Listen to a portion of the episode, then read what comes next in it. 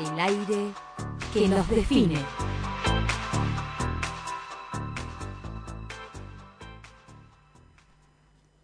Todo es lucha. Estefanía tenía 14 años cuando el fútbol le salvó la vida. Desarmar imaginarios clásicos. No porque viniera de un barrio marginado ni porque estuviera perdida en la droga. Tampoco es que el deporte le dio plata, ni para comprarse un caramelo. Fue mucho más. El fútbol le devolvió la vida. Y eso pasó justo cuando intentaba dejarlo. En la secundaria porque no encontraba tiempo libre y porque pensaba que en algún momento se iban a terminar esos días maravillosos en los que jugaba con los pibes o con su ídolo más grande, su papá. Iba a tener que dejar de lado su felicidad por las obligaciones que le imponía el sistema. Una injusticia enorme que estuvo a nada de aceptar. Pero el fútbol la tenía encadenada, mejor dicho, enamorada. Los seis primeros meses de la secundaria, Steffi rezaba para que los paros y los feriados cayeran en los días de entrenamiento. Así, como no tenía que ir a clases, podía jugar a la mañana con sus amigos. A veces también se hacía la enferma y faltaba al colegio para ir al club. Le costaba tomar distancia. Sentía cosas, por ese lugar y por el fútbol, que no podía explicar, porque no la iban a entender. Un miércoles de agosto decidió esquivar otra vez el colegio y se fue al club. Se sentía rara. Al comienzo del partido se cansó rápido y tenía demasiada sed. ¿Estás bien? le preguntó el entrenador. Hasta él se dio cuenta de que algo andaba mal. Pero ella, con ese amor que no permite dejar un partido a medias, le dijo que sí. La realidad era que las piernas no le respondían. La habían abandonado por completo. No podía correr ni dar un pase, apenas podía mantenerse parada. Por favor, no me abandonen, pensó. Les habló, angustiada. Ese día no era la misma chica que gambeteaba y corría a la par de sus compañeros varones, que ponía el cuerpo y hacía lo posible para ganar el partido en esa cancha de tierra en la que parecía que la pelota tenía un conejo adentro. Esa cancha era su Wembley. Estaba en la cima de un cerro, como todo el barrio, y se podía ver la ciudad desde ahí. Un paisaje que se impone, imposible ignorarlo. A Steffi le bastaba detenerse un segundo a mirar para sentirse alegre y en paz, salvo ese día en el que se dijo me cortaron las piernas. El coma diabético fue como esos choques entre dos rivales que te dejan tirada en el piso sin poder levantarte y que nunca esperás que te pasen. Pero duró solo una noche y no estuvo ni una semana en el hospital. No quedarse quieta como se esperaba de una chica, vivir corriendo detrás de una pelota. Su desobediencia la sacaron rápido del pozo. Su estado físico le permitió recuperarse. Su cuerpo, desobediente como ella, hizo que se levantara rápido, ganándole a todo pronóstico. Y así empezó la lucha. Esa noche, medio inconsciente, intentó no pensar en que estaba tirada en una camilla de hospital con cinco enfermeros pinchándola y revisándola. Su cabeza fue hacia lo que más amaba, el fútbol. Y hacía todos los buenos recuerdos para que no se le apague la tele. Eso era imborrable para ella. Repasó cómo desde los seis años pateando una pelota pateaba también esos estereotipos absurdos, cómo se fue metiendo en ese hermoso mundo con su papá y su tío, acompañándolos a un torneo en el que ellos jugaban. Al principio iba para salir un rato de su casa. Después, cuando se empezó a relacionar con la redonda, se le hizo un ritual de cada sábado. Cada vez que veía una pelota la pateaba, hacía jueguitos, le pegaba al arco, donde estaba su papá, el más grande de té que podría haber tenido. Con el paso del tiempo, el amor se iba haciendo más grande, y los sueños también. Hasta se imaginaba a sí misma como la primera jugadora de fútbol mujer entre varones. También, en esa noche inesperada, se le venían recuerdos de sus primeros pasos en la escuelita o en el club. Ella es Steffi y ahora va a entrenarse con nosotros. Siempre así la presentaban los entrenadores y les decían a los pibes que la cuidaran y aceptaran. Y los pibes increíblemente la integraban. Tuvo mucha suerte, era como una hermana para ellos. Jugás mejor que nosotros, le confesaban. Era delantera. En los torneos, los chicos que eran rivales se sorprendían y preguntaban si Steffi era varón o mujer, hasta que escuchaban su nombre y eso los desacomodaba aún más. Ni hablar cuando Steffi hacía una buena jugada o metía un gol. ¿Cómo te va a hacer un gol una mujer? Era el comentario que más escuchaba y más la motivaba. Soy igual a vos y te lo estoy demostrando, pensaba. Mientras ganaba partidos y derrumbaba barreras en una de las provincias más machistas y conservadoras del país. Steffi se despertó la mañana que siguió aquella noche preguntando si iba a poder continuar jugando a la pelota. No le importaba saber por qué estaba internada ni qué le iba a pasar. Cuando escuchó el sí de su papá, se sintió aliviada. Ahora tenía que jugar al fútbol, era una, una obligación. Así se fumó por completo su idea de dejarlo. A medida que fue conociendo la enfermedad, todo se volvió más difícil. Por las noches se levantaba a la madrugada y abría la ladera esperando que la insulina no estuviera, que todo sea una pesadilla. Había tocado fondo, pero después pensó que si ese era el fondo no quedaba nada abajo y solo podía subir. Tenía que seguir, no podía dejar que la diabetes la derrotara. Tenía que levantarse y demostrar el mismo carácter y similar rebeldía que cuando alguien le decía que no podía jugar al fútbol porque era mujer. Cuando las seis inyecciones por día eran insufribles, recurría al póster de Leo Messi colgado arriba de su cama. Él también se inyectaba. ¿Por qué no le iba a tocar a ella? Y al momento de pincharse el dedo para medirse el azúcar, desbloqueaba la pantalla de su celular y miraba una foto de Nick Jonas haciendo lo mismo. Fue una ayuda. Los veía a ellos y sentía que no estaba sola. Tras despertarse de la pesadilla, Steffi descubrió que en el Club Central Norte había un equipo femenino de fútbol. Durante los tres años que jugó ahí, entendió lo que es la lucha. Entendió otras luchas, además de la suya, las de sus compañeras por intentar jugar y trabajar para comer, y la de su entrenadora por mejorar las condiciones del fútbol femenino, para que las chicas se sintieran contenidas y pudieran hacer lo que más les gustaba. Ahí elaboró, resolvió y asumió que todo es lucha. Hoy no siente la diabetes como un castigo, sino que piensa que todo lo que le sucedió constituyó un empujoncito, una señal, un guiño de la vida para que siguiera con lo que más ama. Ese día se encadenó al fútbol. Hasta ahora lo practica, lejos de su provincia natal, en un equipo de la capital que juega torneos de AFA y que, por supuesto, sigue la misma lucha que Central Norte y que todos los equipos de fútbol femenino en el país. Steffi lleva al fútbol a donde ella va, es parte de ella. Lo elige antes que a todo le dio y le da las mejores alegrías y las peores tristezas, y lo más importante, la ayuda a pelear contra una enfermedad crónica. Juega un partido eterno contra su glucemia, y como en el fútbol, tiene días buenos y malos, pero se le para cara a cara y la enfrenta. Cuando está en la cancha se olvida de que tiene diabetes, haciéndole sombra, persiguiéndola como si fuese el 2 y ella, como en su infancia, la 9. A veces le gana, a veces pierde, es como esa compañera que le exige estar al 100% y le da pelea para que se supere cada momento. Y cuando el miedo y la frustración la invaden, solo necesita una pelota. Hay dos únicas cosas sin las que no puede vivir, la insulina y el fútbol. Cuando está mal, vuelve aquella noche y aquella camilla recuerda todo lo que le dio el fútbol. Y cuando regresa a su provincia de vacaciones, siempre visita el club del barrio. Hace el mismo recorrido desde su casa hasta esa canchita que la vio crecer. Y sentada en el banco de suplentes, que se parece más a un banquito de plaza, admira los cerros que rodean y abrazan a su pequeña ciudad natal. Pocos edificios y mucho verde, el opuesto a la gran ciudad en la que vive actualmente. Siente la misma paz y la misma alegría que antes. Después visita Central Norte y con sus ex compañeras y, su ex DT intercambian anécdotas y recuerdos. Vuelve también al lugar donde comenzó todo con su papá, ese predio interminable con más de ocho canchas de fútbol que ansiaba pisar todos los sábados de su infancia. Y hace exactamente lo mismo que cuando tenía seis años. Agarra la pelota para hacer jueguitos, elige un arco y practica tiros libres con su ídolo entre los postes. Pero Estefanía ya no es la misma.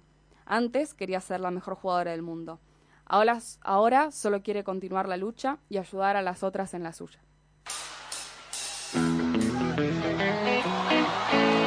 Ingresa al aire comunitario el equipo de la No Se Mancha que forma de la siguiente manera.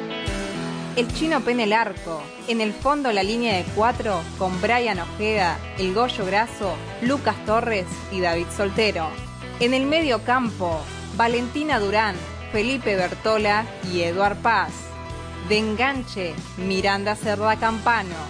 Y en la delantera, Maya Kubrick y Marina Tegui.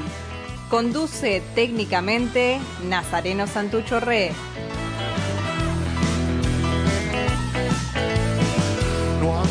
Habrá pilchas que reemplacen camisetas cuando bajen las banderas de los clubes. Si en tu rostro se reflejan otras quetas, el cemento se hace carne en multitudes. Fue mi padre, fue un hermano, fue un amigo Bienvenidos a una nueva edición, la anteúltima de este año, de esta segunda temporada de La No Se Mancha, este programa que hacemos todos los jueves aquí al aire comunitario de Radio Estación Sur. Mi nombre es Miranda Cerdá, hasta las 23 les vamos a estar haciendo compañía. Eh, bueno, antes de que se me pase, eh, este cuento se llama eh, Todo es lucha. lo traje porque, mm, bueno, aparece en, el libro Pelota de Papel y lo escribe Estefanía, una jugadora de fútbol. Y, lo traje porque mm, me parece que retrata algunas de las cosas que yo quería resaltar hoy. en primer lugar, que ser futbolista significa hoy eh, darse cuenta que no se juega para ser la mejor del mundo, ¿no? Eh, no se juega para triunfar, se juega para ayudar a otras y a otros, eh, a, a, esos que, sueñan con, jugar y sufren la discriminación, la exclusión. Y en segundo lugar, creo que el cuento da, da, cuenta de lo que entendemos desde el feminismo, ¿no? que todo es lucha y que esa lucha además es colectiva. Em, vamos cerrando un año de pandemia en el que entendimos que nadie eh, se salva sole y, que el Estado debe estar presente y eso es lo que hoy además le estamos pidiendo a, los legisladores.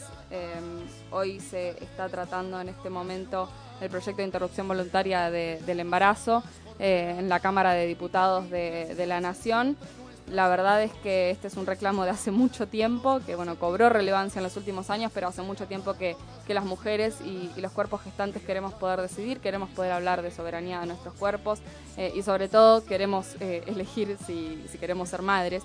Eh, y esta lucha es colectiva porque entendemos que la patria es leotre y, entendemos que hay mujeres que, que se mueren en la clandestinidad.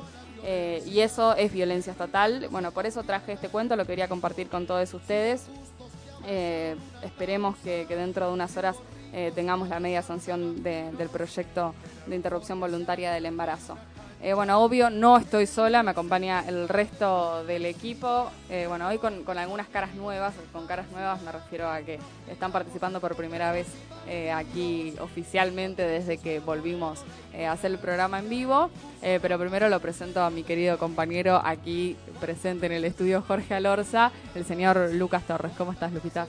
Bien, bien. Bueno, primero felicitarte por, la editorial para, arrancar el programa. Después me puse a pensar eh, lo, que ha sido el año, eh, tantas pálidas que hemos tenido, bueno, eh, lamentablemente la última que, recibimos, el último cachetazo que recibimos fue hace muy poquito, el fallecimiento de Alejandro Sabela, a quien, bueno, de está decirlo, pero le mandamos un saludo a la familia. y quizás un, pequeño alivio puede llegar a ser esta media sanción que podemos recibir a la cual te la cual mencionabas antes, eh, no, no, no, puedo dejar de, pensar en todas las personas que se han ido este año y, y bueno, necesito algo, algo que, que, apacigüe un poco eso, todo el dolor que se le ha generado a toda la gente, incluso, incluso a nosotros. Sí, eh, ha sido un repaso de, de, todos los jugadores de fútbol que este año nos dejaron y, y con jugadores no no digo jugadores que quizás no tuvieron tanta trascendencia, sino que personajes que, han tenido mucha trascendencia eh, en nuestro fútbol. Eh, Amadeo Carrizo, bueno, Juan José Pisuti, eh, el Trinche Karlovich, Silvio Marzolini, ni hablar Diego Armando Maradona, el Lobo Fischer, un, ídolo de San Lorenzo también, y ahora Alejandro Sabela. Obviamente es, es una tristeza inmensa. Yo me sorprendí con los medios de comunicación intentando ocultar eh, que Sabela era compañero. y, creo que, por eso leía un tuit que decía como, bueno, si te despiden las madres y abuelas de Playa de Mayo siendo eh, un técnico de fútbol es porque fuiste un fuera de serie y, lo comparto plenamente, así que bueno, de más está decir y, reitero lo, que decía Luquitas, un saludo a toda la familia que, además eh, fue, fue muy solidaria con, los periodistas que, se acercaron eh, a la puerta de la casa de Isabela, donde eh, se estaba haciendo una especie de, altar y, un homenaje. Salió a saludar a todos los hinchas que, se habían, su, pareja salió a, saludar a todos los hinchas que, se habían concentrado allí. De verdad, creo que, toda la familia Isabela es, es muy querida aquí en la ciudad de La Plata y por eso nuestro más sincero cariño y, abrazo. Eh, bueno, voy a correr el micrófono así veo quiénes están del otro lado. Em, si prenden las cámaras, mejor porque así les veo, em, porque me cuesta un poquito leer. bueno, la veo del otro lado, recién decía que hoy hay alguien que está haciendo su debut eh, desde que volvimos en vivo. Eh, así que un placer tenerte de vuelta, Mai. Eh, te extrañamos un montonazo. así que bueno, ¿cómo estás? Mir, primero buenas noches para todos mis compañeros. Hermoso cuento el que leíste, estoy muy feliz también por lo que venías nombrando. Estuvimos en la calle hoy de nuevo eh, como siempre, como acostumbramos, luchando por adquirir más derechos.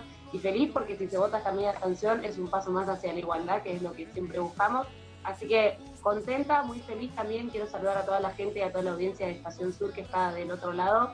Nada, más que hermoso verte, aunque sea atrás de una cámara, pero dentro de ese estudio me vuelve el alma al cuerpo. Así que nada, contenta de estar de nuevo un jueves de No Semana.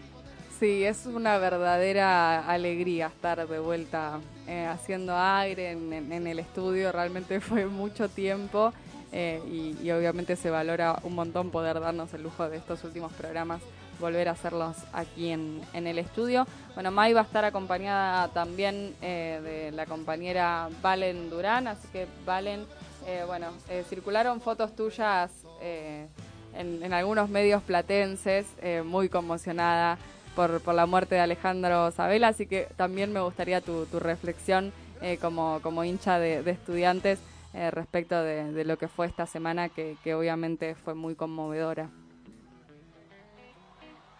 Hola, buenas noches a todos.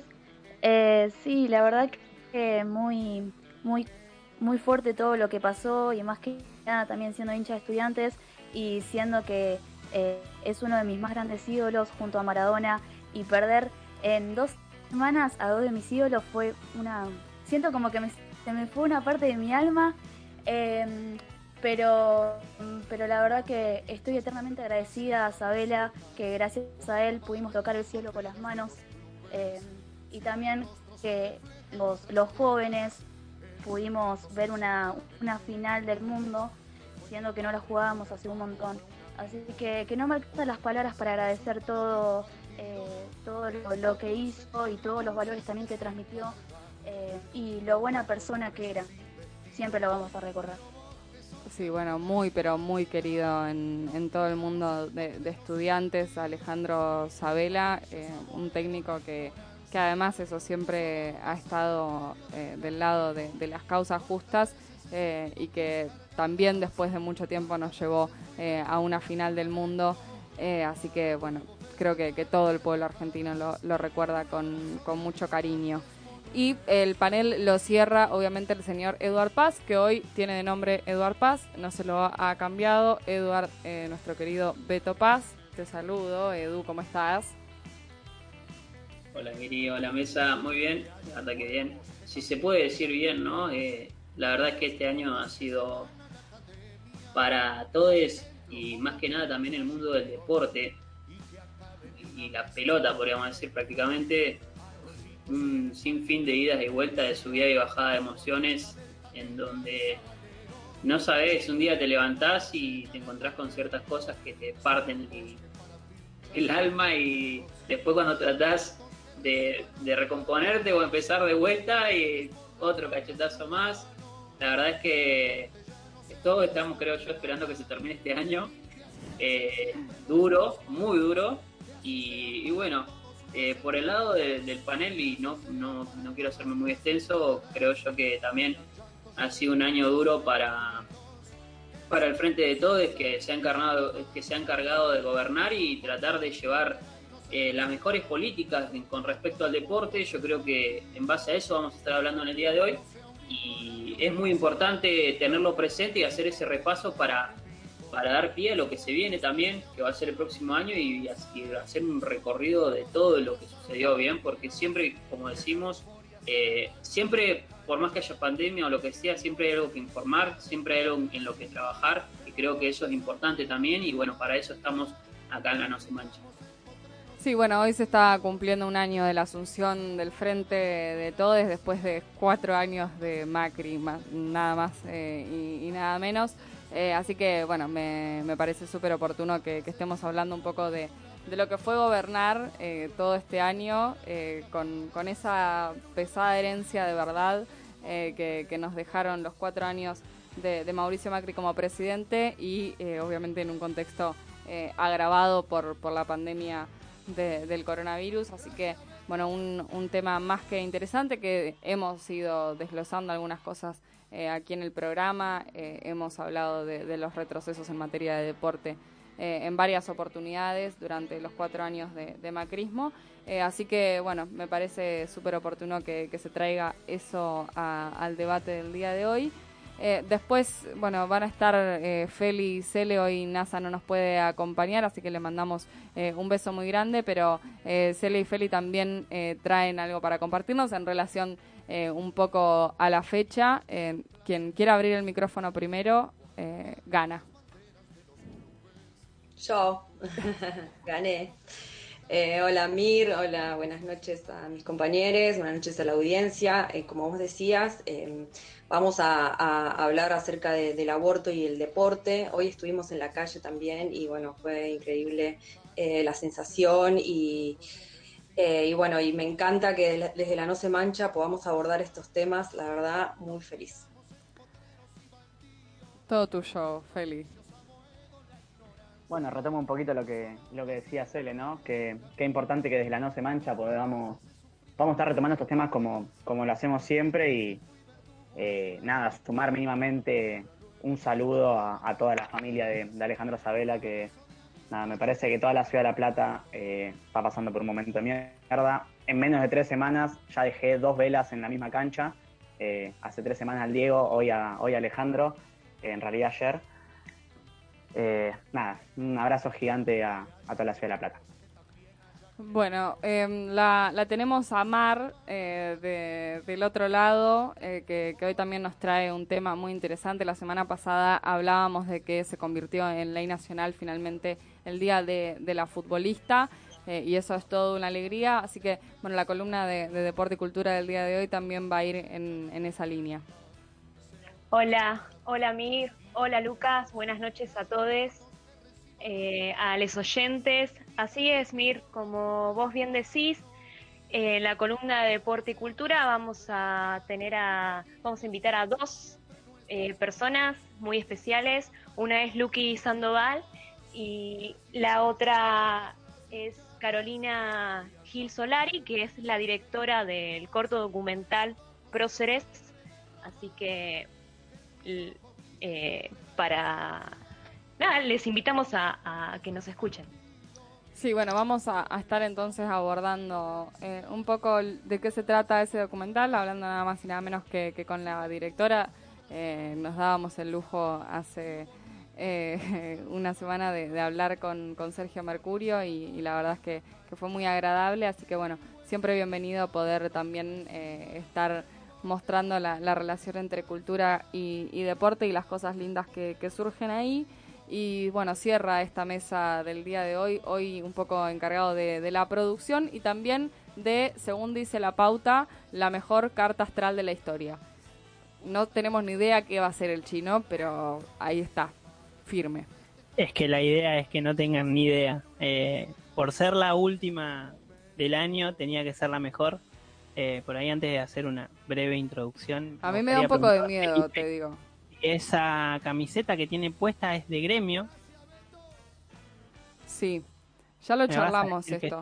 Ayer clasificó más grande ganándole a un equipo brasilero y vos te pones hoy una camiseta de gremio. La verdad, amigo, yo no lo puedo creer. Yo no lo puedo creer. La verdad. Che, qué mal que jugó Boca igual, ¿eh? Para tener algo puesto. Bueno, fuera de eso, eh, traigo, sí, traigo, creo, eh, Pensaba que era muy difícil superar la, carta del Diego, porque fue épica. Pero estoy segurísimo de que esta va a ser más épica todavía. Así que nada, eso. Yo tengo un toque de miedo, chino te digo, o sea, un toque de miedo. No, no, no hay que tener miedo. O sea, yo no tengo miedo yo, pero debe ser porque estoy un poco acelerado. Los últimos tres días dormí seis horas, así que cuando toque cama voy a morir. Así que por favor adelantemos el programa un poquito. Bueno, habiendo dicho esto, eh, bueno, chino dice que va a ser la última columna porque en realidad la semana que viene tenemos pensado hacer un programa especial por ser el último. Esto lo vamos anticipando. Sobre el final del programa les podemos llegar a adelantar eh, algo más. Eh, ahora vamos a una breve pausa y enseguida seguimos con más No se mancha.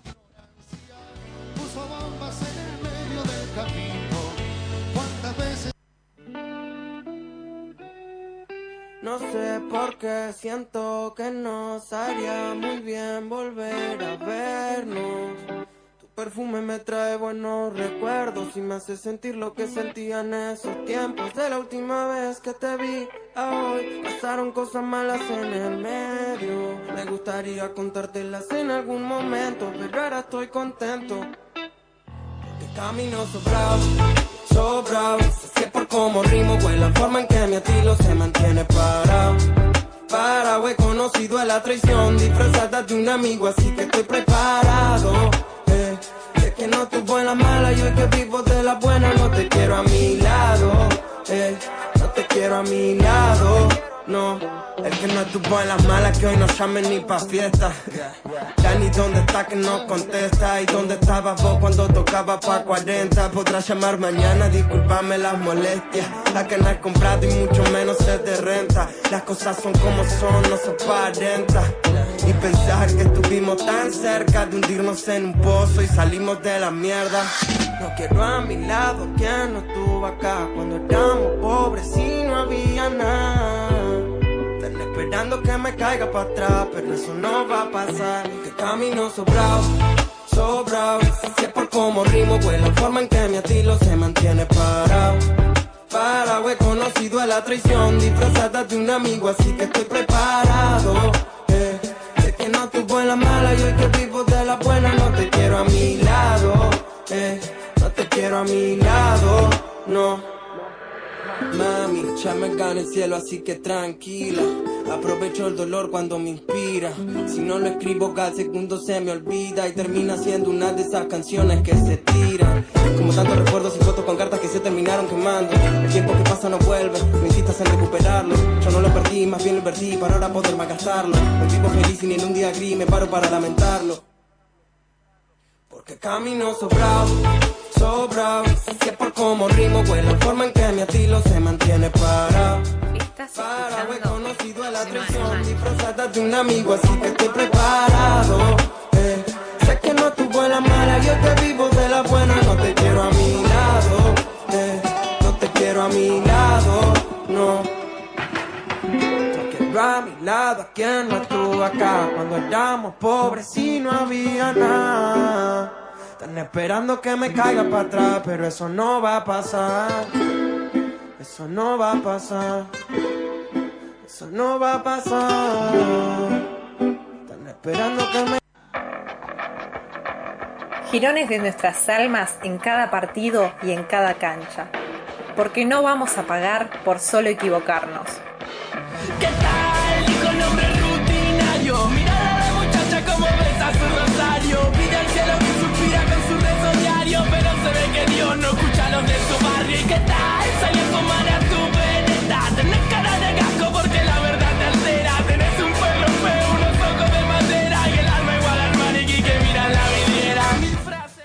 Seguimos al aire de Radio Estación Sur FM 91.7 y nos vamos a meter a analizar el primero de los temas que hoy trajimos para convidarles. Eh, como les adelantaban Cele y Feli al comienzo de este programa, bueno, vamos a estar hablando, aprovechando el debate que se está llevando en este momento adelante en la Cámara de Diputados respecto del proyecto de ley de interrupción voluntaria del embarazo. Eh, vamos a, estar hablando un poco de, lo que hace este programa, que es el deporte, eh, y aprovechando la fecha también de, de aborto. Sí, Mir, como lo decías, eh, bueno, hoy estuvimos... Ah, antes que nada quiero aclarar que ojalá que esto sea un ida y vuelta porque yo me voy a colgar hablando y le doy nomás, ¿no? Bien. Eh, estuvimos en la calle, eh, como dije anteriormente, eh, y bueno, y el mundo del deporte no se pronunció eh, a favor de, eh, del tema de- del aborto. Ya me, me va a ayudar mi compañero. bueno, muchos deportistas lo hicieron. Hoy en el, ahí en, el Congreso estaban eh, Ayelén Pujol y Maca Sánchez, eh, que también se expresaron en sus redes sociales. Y, y bueno, eh, también eh, hay, yo siempre meto el básquet, ¿no? y hay jugadoras de básquet, que una es Brianna Stewart, que es una de las mejores jugadoras del, mundo, que es jugadora de la NBA, y elige el momento en que ella va a recibir el anillo de la WNBA, que, salió, salieron campeones ahora en pandemia, y lo va a recibir eh, con una remera que decía, eh, el aborto es eh, un derecho humano, un derecho constitucional, una elección personal, es asistencia sanitaria, salva vidas, eh, igualdad de género, eh, es ser dueña de su propio cuerpo, eh, no es un crimen y no es debatible. Todos estos puntualizados, ¿no? todos estos puntos en, la remera. También una jugadora que se llama Elena Del Don también fue con un mensaje que que dice que quería a las mujeres que estén empoderadas y que sean fuertes y que no entendía cómo los hombres son los que toman las decisiones más importantes en, la vida de, una mujer, ¿no? Y, bueno, una vez más el deporte como una lucha de conquista eh, por, por, los derechos.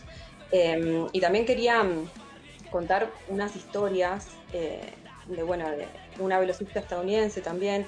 Hablamos mucho, ¿no? De, de, de afuera, ¿no? Porque eh, acá no, no, hay mucha información al respecto, ¿no? El, el tema del aborto es algo tabú. Eh, o sea, quien lo hizo no, no, no se anima, no sé si no se anima a decirlo, ¿no? No sé si alguno quiere opinar algo.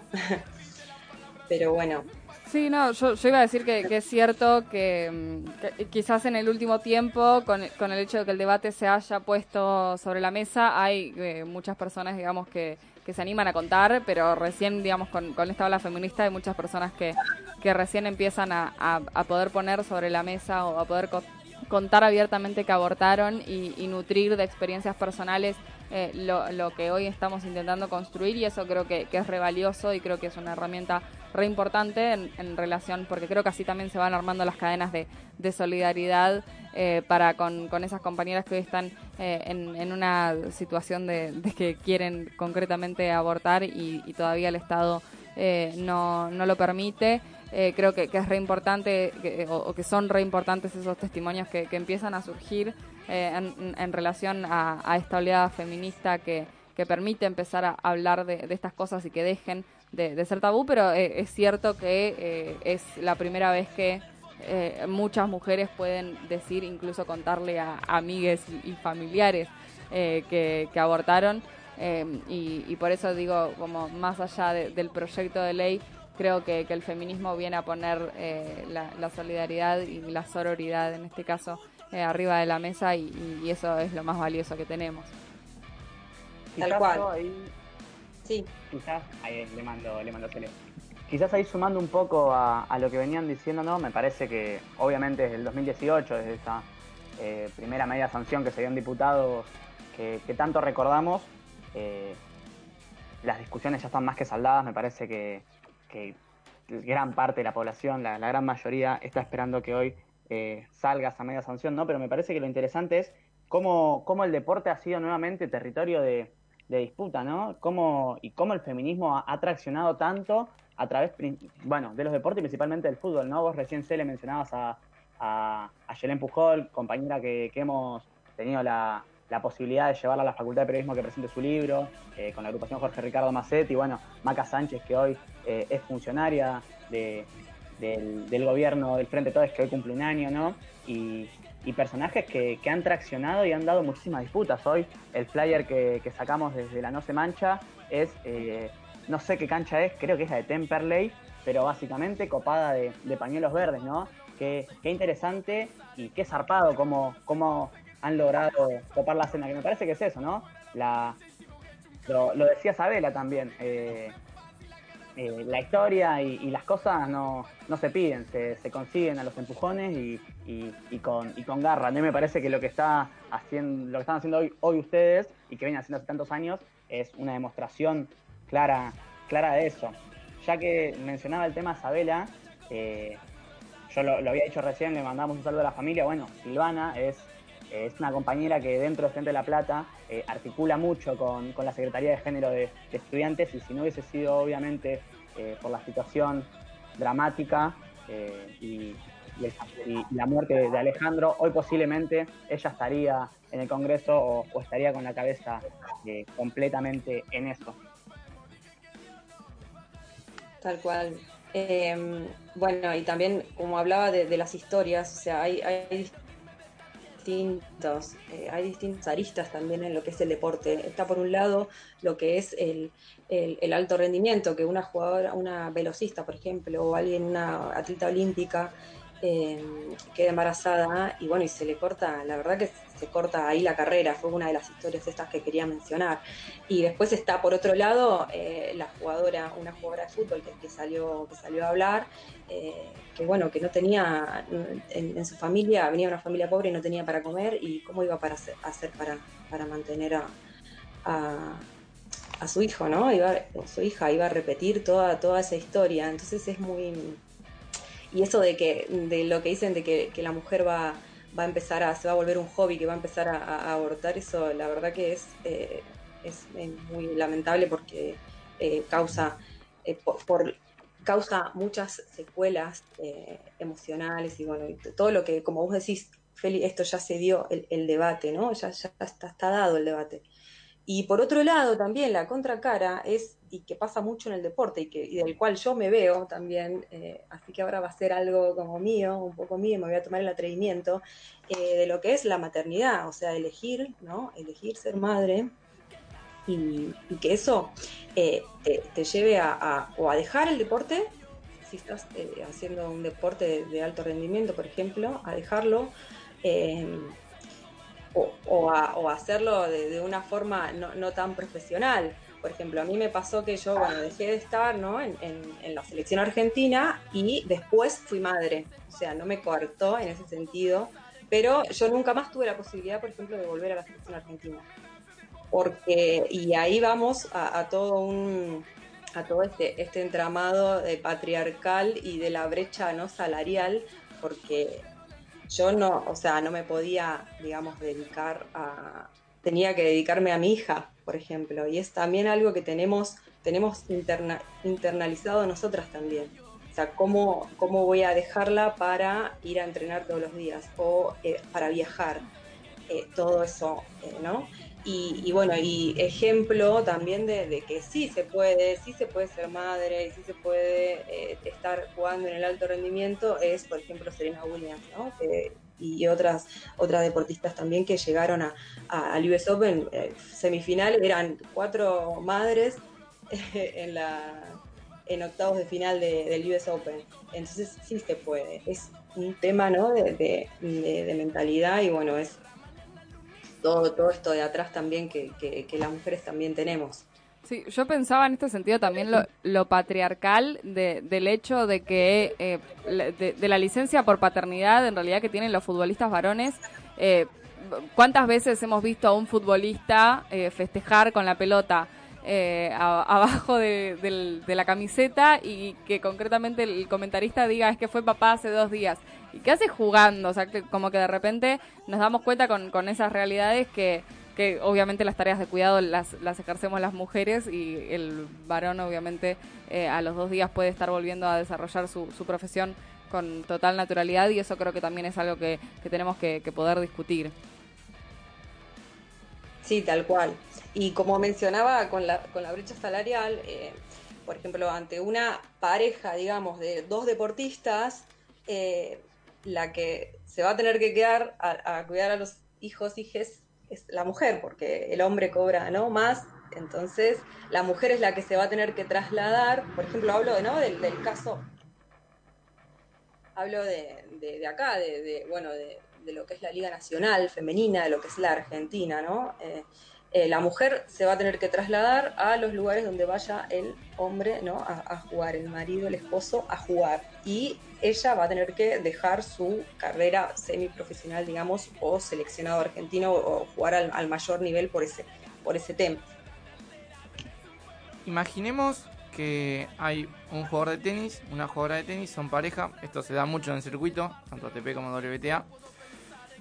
Y la, bueno, eh, ambos están esperando un hijo, hija, y claramente la, mujer va a ser quien quizás a los 5 o 6 meses deba dejar el circuito, ¿sí? y quién sabe cuándo tenga que volver, mientras que, bueno, el, el papá del hijo o hija que tengan puede tranquilamente jugar hasta el mismo día de la fecha, digamos, y a la semana siguiente, cuando se renueva campeonato, puede tranquilamente volver a jugar sin ningún tipo de problema. Entonces, en, en estas cuestiones hay que puntualizar también cuando hablamos de, de brechas, ¿no?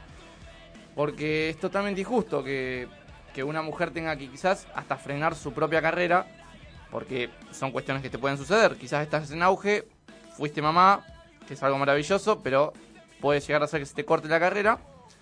Mientras que el padre sigue como si nada, es más, a la mañana pueden hacer el chico y a la tarde juegan un Grand Slam. Son cosas que pasan y acá es donde hay que, puntualizar también. Sí, tal cual. Y es más, eh, bueno, la mujer por un tema obvio, ¿no? Tiene que cortar su, su carrera, pero después fácilmente ya puede volver a la actividad. Yo fui mamá y a los dos meses ya volví a entrenar. Eh, o sea, po- se, se recupera eso, el cuerpo, la memoria del cuerpo, todo se recupera. Eh, se puede volver, y bueno, está comprobado que, que, que se puede volver a jugar a un gran nivel. No, ¿cómo es? No en, en- bueno, con el caso del tenis, por ejemplo, que baja, bajas posiciones, ¿no? Eh, Es algo así. Yo soy muy basquetbolista, entonces, bueno, pero en el básquet, nada, podés ya al año ya estar em, otra vez en tu nivel, digamos. Pero bueno, son otras cosas también, lo, lo que hablamos, lo que mencionamos anteriormente, lo que nos, em, nos impide el, desarrollo. Sí, yo eh, por último para cerrar me, me interesaba resaltar también que eh, digo otros dos eh, ex jugadores en este caso eh, que, que se pronunciaron a favor de- del aborto fueron Sebastián Domínguez y Juan Pablo Sorín. Eh, esto eh, también lo quería decir porque digo eh, más allá de que obviamente sepamos cuál es la cuál es la postura de, de ciertas compañeras dentro de del ámbito de- del deporte, el hecho de que dos futbolistas o dos ex futbolistas en este caso eh, que, que tienen, digamos, reconocimiento. Sebastián Domínguez, por ejemplo, eh, hoy sigue siendo periodista deportivo y, y cubre las grandes ligas como, como comentarista. Eh, creo que, que es importante que eh, tener ese, ese tuit o, o ese mensaje y, que lo den personas que tienen muchos seguidores en, en redes sociales y, y que demuestren una postura me parece también eh, sumamente valioso, así que eh, se aplaude obviamente desde, desde la No Se Mancha eh, que, que tanto Sorín como, como Domínguez eh, se, se hayan parado al respecto, Eh, pero bueno, obviamente es un tema que, también podríamos seguir debatiendo un montón, creo que hay muchas discusiones eh, que, que darse en, en relación a la maternidad deseada y cómo eso puede repercutir en el deporte. Eh, así que, bueno, lo vamos a dejar ahí por, por ahora, pero seguramente eh, en algún otro momento, quizás el año que viene, eh, estemos retomando algo de esto. Nos vamos a ir una breve pausa y enseguida seguimos con más No se mancha.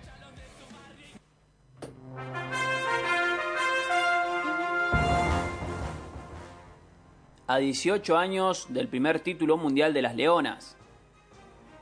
Han pasado dos días del 8 de diciembre, el cual no es un día más en la historia del hockey argentino, ya que en esta fecha, pero en 2002, el seleccionado femenino obtuvo por primera vez una Copa del Mundo. Sucede que tras los segundos lugares registrados en Francia 1974, Alemania 1976 e Irlanda 1994, Argentina pudo adueñarse de un mundial y lo hizo en Perth, Australia. Argentina disputó 8 encuentros de los cuales ganó 7 y empató 1, aunque hizo igualdad, el 1-1 frente a Holanda en la gran final quedó en el recuerdo como la octava victoria debido al 4-3 en los penales. Nadia Podoroska, revelación del año en el tenis femenino para la WTA. Tras arrancar el año fuera del top 250, luego del parate por la pandemia, la Rosarina se encontró con su mejor tenis e hilvanó una serie de grandes resultados, entre ellos esa inolvidable actuación en el Roland Garros, donde partió desde la quali y llegó a semifinales. Estos mismos le permitieron dar un resultado de calidad y protagonizar una gran escalada en el ranking, y para ponerle el broche de oro a una temporada increíble, fue elegida como la revelación del año en los premios de la WTA. Campeonas de racquetball en Kansas. Las argentinas Natalia Méndez y Valentina Centelles se consagraron en el doble femenino de la LPRT Supermax Slam de la ciudad de Kansas, Estados Unidos, luego de superar a las mexicanas Longoria Salas por 15-14, 3-15 y 11-2. Las representantes del país no titubearon frente a la dupla Mexa, que contó con la número uno del mundo, Longoria, pese a ser su primer torneo como dupla. En el futuro buscarán consolidarse y conseguir una plaza para los próximos Juegos. Todo listo para la Copa Libertadores femenina. El torneo más importante del continente que se iba a disputar este 2020 pasó para marzo del 2021 y se disputará en Argentina. Así lo anunció Claudio Chiquitapia, presidente de la AFA y vicepresidente de la Conmebol. La edición de este año inicialmente se debió haber disputado en octubre en suelo chileno, sin embargo la pandemia del coronavirus obligó a un cambio de planes.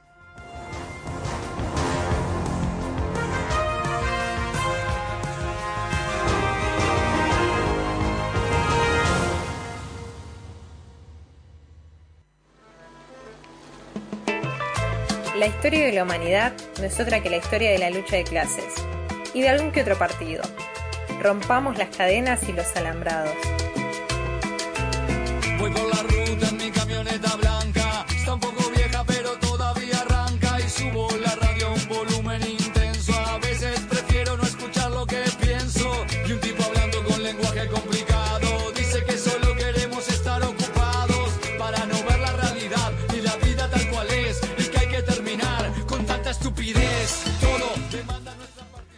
Volvemos al aire de Radio Estación Sur FM 91.7. Bueno, te recordamos que nos podés seguir en Instagram, arroba la se mancha, y podés escuchar todos los podcasts y demás contenido que, que venimos subiendo en Spotify. Nos encontrás como No se mancha.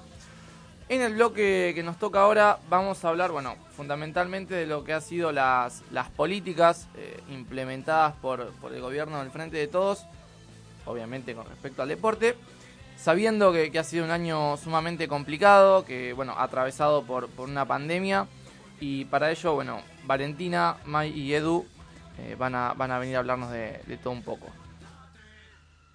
Sí, como bien presentás, Lucas, la idea es un poco hacer un repaso y un análisis de este año de, de gestión, de ese 10 de diciembre en el que asumimos hasta este 10 de diciembre ahora, cómo nos encuentra. Pero bueno, claramente nos parecía importante además de analizar el eje de la pandemia, el eje del género, porque el género es algo que es transversal a este programa claramente, nos parecía concretamente importante hablar de la otra pandemia que vivimos en las Argentinas, que fue el macrismo o que vivieron los pueblos de nuestra América, que fue el neoliberalismo y toda la avanzada que, tuvo. Concretamente para plantear el escenario en el que asumimos ese gobierno, en el que asumimos la situación deportiva y demás, y para eso, bueno, la propuesta es como empezar haciendo un análisis con algunos puntos, no detenernos mucho, porque claramente son muchos los puntos de los cuales podríamos hablar, pero empezar repasando puntos claves. El primero que todos conocemos, que lo hemos hablado en la mesa de No se mancha, pero nunca está mal recordar el decreto de necesidad de urgencia con el que el macrismo eh, degrada la Secretaría de Deporte, la transforma en una agencia. Ya la palabra agencia creo que nos sugiere algo distinto a Secretaría para empezar digo, todo desde la misma lógica de cómo concebía y concibe el deporte, por ejemplo, los proyectos neoliberales. Después, concretamente, bueno, el macrismo avanza en la desaparición del fútbol para todos, una política totalmente excluyente, el sacar esa posibilidad que era completamente incluyente, valga la redundancia, para que un montón de población pueda acceder incluso al derecho de la información y poder estar viendo a su equipo, ¿no? ver un partido. Después también habíamos hablado mucho en esta mesa de los tarifazos dolarizados a los distintos clubes en particular y enseñándose con los clubes de barrio por este intento también que viene a plantar el macrismo, que es las sociedades anónimas deportivas, que todos sabemos también y lo hemos discutido en esta mesa, qué significa y qué significaría para nuestros clubes que dejen de ser clubes sociales y empiecen a ser sociedades anónimas deportivas y que en esa tramoya el macrismo también empieza a ayudar a, sus amigos, digo, subsidia clubes exclusivos de, de golf, o sea, no solo le aplica tarifazo a clubes, digo, es algo que está muy marcado y que incluso creo yo, y por eso también nos parecía interesante traer este análisis, más allá de que esté muy marcado, tuvo la espalda de un montón de medios de comunicación en un montón de aspectos, entonces es más que clave volver a hablar y volver a mencionar también cómo dejarlo en el terreno, porque un poco lo que pensaba cuando estábamos tratando de armar esta columna era, bueno, no solo qué construimos, cómo lo construimos, en qué condiciones agarramos las cosas para empezar a construir, digo, y proponer un montón de discusiones, que es eso, no solo venir a un terreno devastado económicamente, sino también con un montón de ideas y discursos que vuelven a aflorar y que vuelven a llegar a otros lugares y que son importantes que lo deshabilitemos, que tengamos espacios como la No se mancha para venir a discutirlo. Y ahí me acuerdo de cosas que hemos charlado en esta mesa cuando le pegábamos Olé, o por ejemplo, Bullrich confundiendo los hinchas, los trapitos y los que venden chori con las mafias cuando sabemos lo que es Macri y lo que significa la mafia y la corrupción y todos los entramados y los negociados turbios que tienen. Entonces, nada, nos parecía importante como volver a traer esta data que a veces es un poco pesada y reiterativa, pero que es clave para así analizar de ahora en más, bueno, cómo accionó este gobierno en cuanto a pandemia de género, que es lo que más nos interesa. Sí, yo muy cortito quería agregar en relación a esto, porque también me parece interesante no, no solo eh, los, cuatro años de Macri, sino que eh, vimos también cómo se manejó eh, la ciudad de Buenos Aires concretamente en relación a esta pandemia.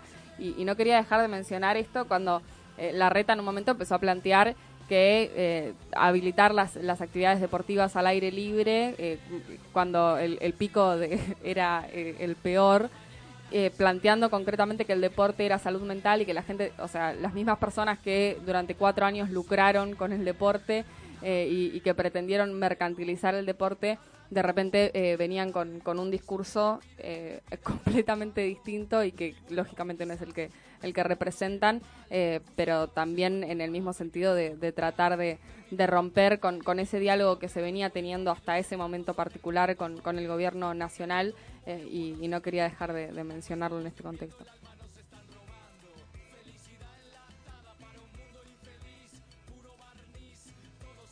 Y quizás para pasarle ya más la palabra a mis compañeros, bueno, eso, comentar que habíamos propuesto también dividirnos en ejes para poder abordarlo desde la pandemia, eh, algo central y también los avances de género, un poco por lo que contamos al principio de, este programa y cómo estamos en la calle nuevamente. Sí, creo que por ahí, para hablar más que nada de lo que sucedió en la pandemia y cómo ha, cómo ha trabajado el Estado y en base al deporte, ¿no? El Ministerio eh, de Deporte y Turismo, la Secretaría también.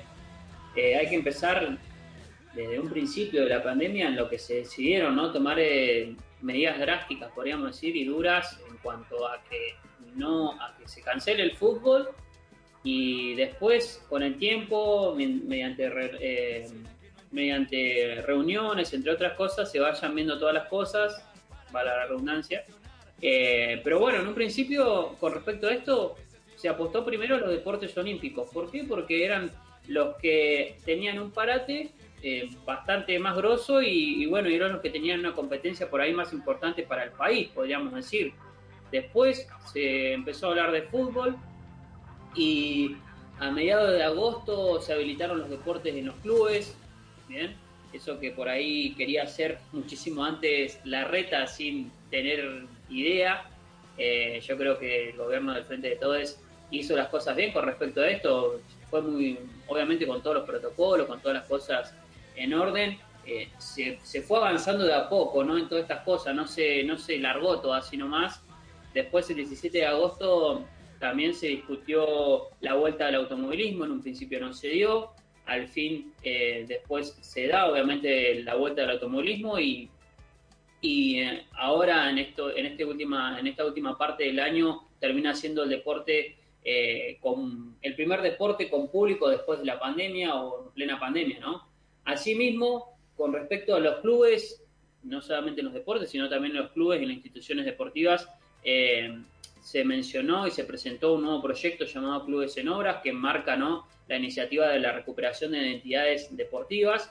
Esta está ejecutada en la Secretaría de Deporte, que incluye el programa de apoyo en la emergencia para clubes, un esquema tipo de subsidios especiales de hasta 60 mil pesos, que, que, bueno, que ya accedieron a eso más de 2.000 clubes de barrio y es muy bueno. Y de, esta forma creo yo que también eh, muestra un poco el, el, eje que lleva el gobierno de, tratar, de, de, tratar de ayudar a aquellas instituciones barriales que, que, bueno, que eran los que la, peor la estaban pasando y que no tenían tanto eh, costo económico como para eh, afrontar ciertos gastos. Por un lado, también está la dura realidad de aquellos gobiernos, como bien mencionábamos, a diferentes eh, pasados el pasado gobierno y también gobiernos de afuera, ¿no? De países vecinos de derecha que trataban de usar el deporte para tapar lo que sucede en la sociedad y a la vez darle el pie al mundo mediático, ¿no? Que cotiza por el deporte, que eso también es importante analizarlo y ponerlo en, comparativa con el gobierno y,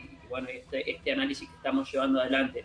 Después también, para no ser tan extenso, hablamos también de del aumento de beca ¿no? y el apoyo a las federaciones, que es muy importante y se dio eh, hace poquito, em, hace prácticamente dos o tres meses, desde el Ministerio de Turismo y Deporte y la Secretaría de Deporte de la Nación se presentó un incremento del 30% en las becas de deportistas nacionales y hubo una inyección monetaria adicional de 30 millones de pesos en apoyo a las federaciones deportivas del país abarcando el sector de deportes convencionales y adaptados. Creo yo que eso también es importante mencionarlo y traerlo a la mesa porque por ahí son estas, estas noticias son las que por ahí pasan desapercibidas, ¿no? Que pasan por fuera de los grandes medios hegemónicos, no se hablan, no se tocan porque no interesan. Pero yo creo que eh, son eh, verdaderamente interesantes, es importante empezar a, incluir esas ciertas cosas y también comunicarlas, porque si no las estás comunicando es porque la estás eh, dejando de lado. Y acá, eh, como saben, en la NOCE tratamos de, darle pie a esas cosas. Eh, por otro lado, también se trabajó entre el Comité Olímpico Argentino, el COA y la Confederación Argentina de Deportes, sumado a distintas asociaciones ¿no? de las federaciones que acompañaron este pedido que mencionábamos. Y bueno, y después también se dio el proyecto de ley de las asociaciones civiles en la legislatura de la provincia de Buenos Aires, en donde se, se contempla la idea de asistir a instituciones y mutuales afectadas económicamente por la pandemia de coronavirus, desde a partir del 2018 que se hizo ese reclamo, pero bueno, aparte, recién este año empezó a darse y por ahí se van a preguntar en qué favorece todo esto, ¿no? Un proyecto eh, lanzado por el Frente de Todos, eh, en los artículos 5 y 6 del proyecto que recién mencionamos, se contemplan las ideas, obviamente, de los clubes barriales que establecen la tarifa cero de los servicios públicos durante todo el lapso que dure la emergencia sanitaria por el coronavirus, pero también que prorrogue eh, la anulación del beneficio una vez finalizada la misma. Eh, por ahí no quería ser tan extenso, pero creo que es importante mencionar estas eh, políticas de Estado y, deporte que, que se han llevado adelante en esta pandemia. Sí, y en lo que es género y deporte también, eh, hablando de eje, en comparación al gobierno Cambiemos, donde las políticas de esta temática eran nulas, durante este año hubo bastantes, ya que el Ministerio de Deportes y el de Género trabajaron también en conjunto. Por un lado, a partir del mes de mayo, el Ministerio de Turismo y Deportes se lanzó un curso en el marco del Plan de Eliminación de las Violencias eh, para que cada institución y deportista tengan este proceso de formación. El, eh, fue online y por supuesto que fue gratuito y abordaron temas como masculinidades y violencia, el concepto de género como construcción social y dinámica, el abordaje de la homosexualidad en el deporte en contraposición a la heterosexualidad obligatoria, la desmitización de la biología como un destino, deber ser, la diferencia entre cuerpo biológico y género, paridad de género en el deporte, la deconstrucción en los roles de género y estereotipos, autoplica como reproductores del patriarcado, eh, entre otros. Y también eh, a fines de octubre, la ministra de Mujer, de Género y Diversidad de la Nación y el ministro de Turismo y Deporte visitaron la cancha de fútbol de la escuela Day, donde firmaron un convenio en el marco del programa Articular con la Asociación Civil La Nuestra Fútbol Feminista un espacio que reúne a más de 100 mujeres lesbianas, travestis y trans de la Villa 31 que eh, desde 2007 entrenan y piensan el deporte desde una perspectiva de género. Después también lo que es la ley Micaela, que estuvimos hablando en los anteriores programas, que se sancionó el 19 de diciembre de 2018, se empezó a aplicar en las instituciones deportivas recién este año y, y se aprobó también una norma la cual es que, sean obligatorias las capacitaciones en temáticas de género y violencia eh, contra las mujeres para autoridad personal de los clubes y entidades deportivas, incluidos también los clubes que militan en la primera división de fútbol argentino, algo que, que antes no se veía. Y bueno, no sé si me estoy olvidando alguna otra política más, espero, espero que no, cualquier cosa, eh, Yo creo que es muy completo todo lo que trae Valen y ahí quizás para agregar en esta situación de más el análisis, pensar incluso lo importante que es ahora todos estos cursos que viene mencionando Valen que se les proponen dar o se propusieron dar desde mayo en adelante a las distintas asociaciones como la AFA o la UAR. Digo, pienso en la UAR pensando en todo este quilombo que estamos viviendo de nuevo cuando resurgen discursos totalmente rancios de que se escudan diciendo valores del rugby que me parece que hay que discutirlo y deconstruirlo y bueno, que el Estado se ponga esa camiseta y vaya a, dar esas discusiones a esos lugares, me parece que es lo que tiene que suceder, que sea la primera vez en la historia que tenemos una secretaria de deporte a nivel nacional que es mujer y que se llama Inés Arrondo, la verdad que me parece un garrón por todos los anteriores años de historia, pero me parece que es muy celebrable de este gobierno también y que no podemos dejar de festejar estas conquistas que vamos teniendo. Obviamente también invitar a toda la audiencia a que pasen por revista Trinchera, que en la sección de deporte con Edu hemos escrito varias notas respecto a este tema, así que nada más que invitarles a, sumarse ahí a leer. Eh, bueno, con respecto a esto que decía Valen, esto lo último, no sé cuántos han tenido la, oportunidad de pisar la Villa 31, pero les aseguro que es muy grato, muy grato ver personas eh, de distintos géneros, de distintas edades compartir una misma cancha y ver nenes de 7, 8 años compartiendo la, cancha quizás hasta con su mamá. Es sumamente grato sobre todo para las, para las generaciones que vienen porque ya tienen inculcado eso de, que, de, la inclusión, de, poder compartir una cancha con, con, quien está al lado sin importar el, género y eso a mí la verdad las, las veces que he ido, que no han sido muchas, me, ha parecido fundamental y, hermoso. Bueno, sí, para, para ir cerrando, eh, bueno, yo, yo me quedo con, con varias cosas, ¿no?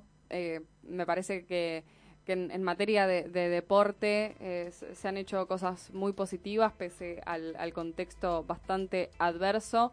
Eh, me quedo particularmente con, la ley de clubes en obras y, de asociaciones deportivas que, se votó en, la legislatura bonaerense, sobre todo porque me parece que para los clubes barriales que, venían concretamente de cuatro años de, tarifazos, muchos al borde de la quiebra, eh, que, se estén empezando proyectos para, para revitalizar esos clubes que, son ni más ni menos que el motor de, de, la sociedad, porque sabemos que, el deporte es una herramienta de inclusión social.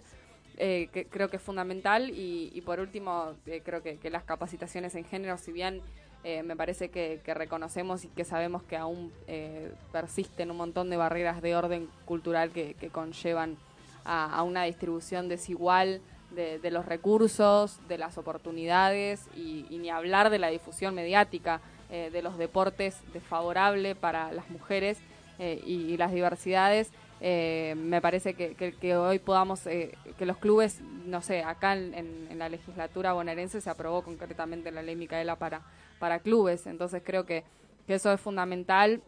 Hoy todos los clubes, casi todos los clubes cuentan con los clubes de primera división cuentan con, protocolos de, género y, vienen haciendo un, trabajo muy interesante en materia de capacitación eh, en todos los espacios del club y eso creo que, es fundamental y que nos va a ayudar a avanzar un montón en todos los desafíos que tenemos por delante, que, son muchísimos. Así que bueno, más que bienvenido a este debate y, muy grato eh, escucharles eh, al estrés. nos vamos a ir una pequeñísima pausa, enseguida seguimos con más No se mancha. ¿Los Raúles y Mabeles te coparon el inicio y las historias en tus redes sociales? No te preocupes, seguinos en Instagram, arroba la no se mancha o encontrarnos en Facebook como no se mancha. No podemos mandar más fruta. Radio Estación Sur, FM 91.7. Hola, mi nombre es Marcela Feudale. Quedarnos en nuestras casas es la mejor manera de cuidarnos del coronavirus. Sin embargo, para muchas mujeres el aislamiento puede aumentar el riesgo de sufrir violencia. ¿Conoces a una mujer que está en esta situación? No la dejes sola, escribile o llamala todos los días, hacele saber que cuenta con vos. Pedí ayuda. Llama al 144 las 24 horas desde cualquier lugar del país. Es gratuito y anónimo. También podés enviar un mensaje por WhatsApp al 11 27 71 64 63. En caso de emergencia o riesgo de vida, marca 911. Vos también podés frenar la violencia de género. Guaranga Psicoart. Pañuelos que expresan. Encontralos en Instagram, arroba guaranga-psicoart y en nuestra tienda online www.guaranga.com.ar. Somos Militancia Canchera. Guarangueate. Guaranga Psicoart.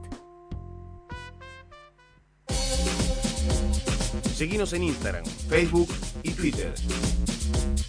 Radio Estación Sur 91.7.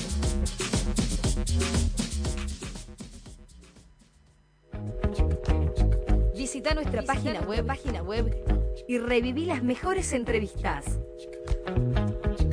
www.radioestacionsur.org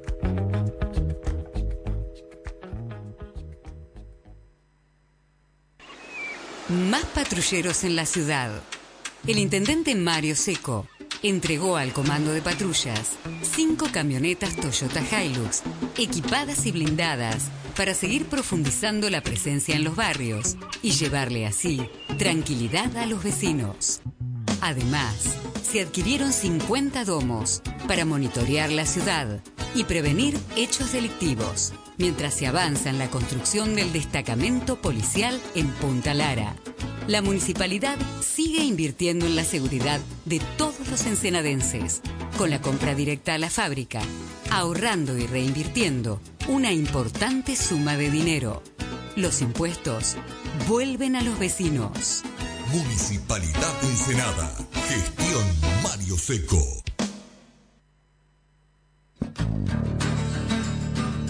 Las radios comunitarias argentinas ya tienen su propia agencia de noticias en Internet. Agencia.farco.org.ar Una fuente de información nacional distinta a las demás. Noticias de todo el país, fotos, audios, videos, entrevistas, la producción periodística de las radios comunitarias. Agencia.farco.org.ar La agencia de noticias del Foro Argentino de Radios Comunitarias.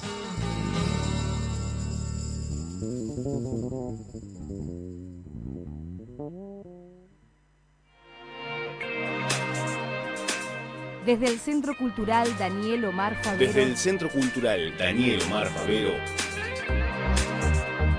Suena Radio Estación Sur. FM 91.7. FM 91.7. Somos Aire Comunitario. ¿Querés cortar la semana? Rompete ese escuchando No se mancha.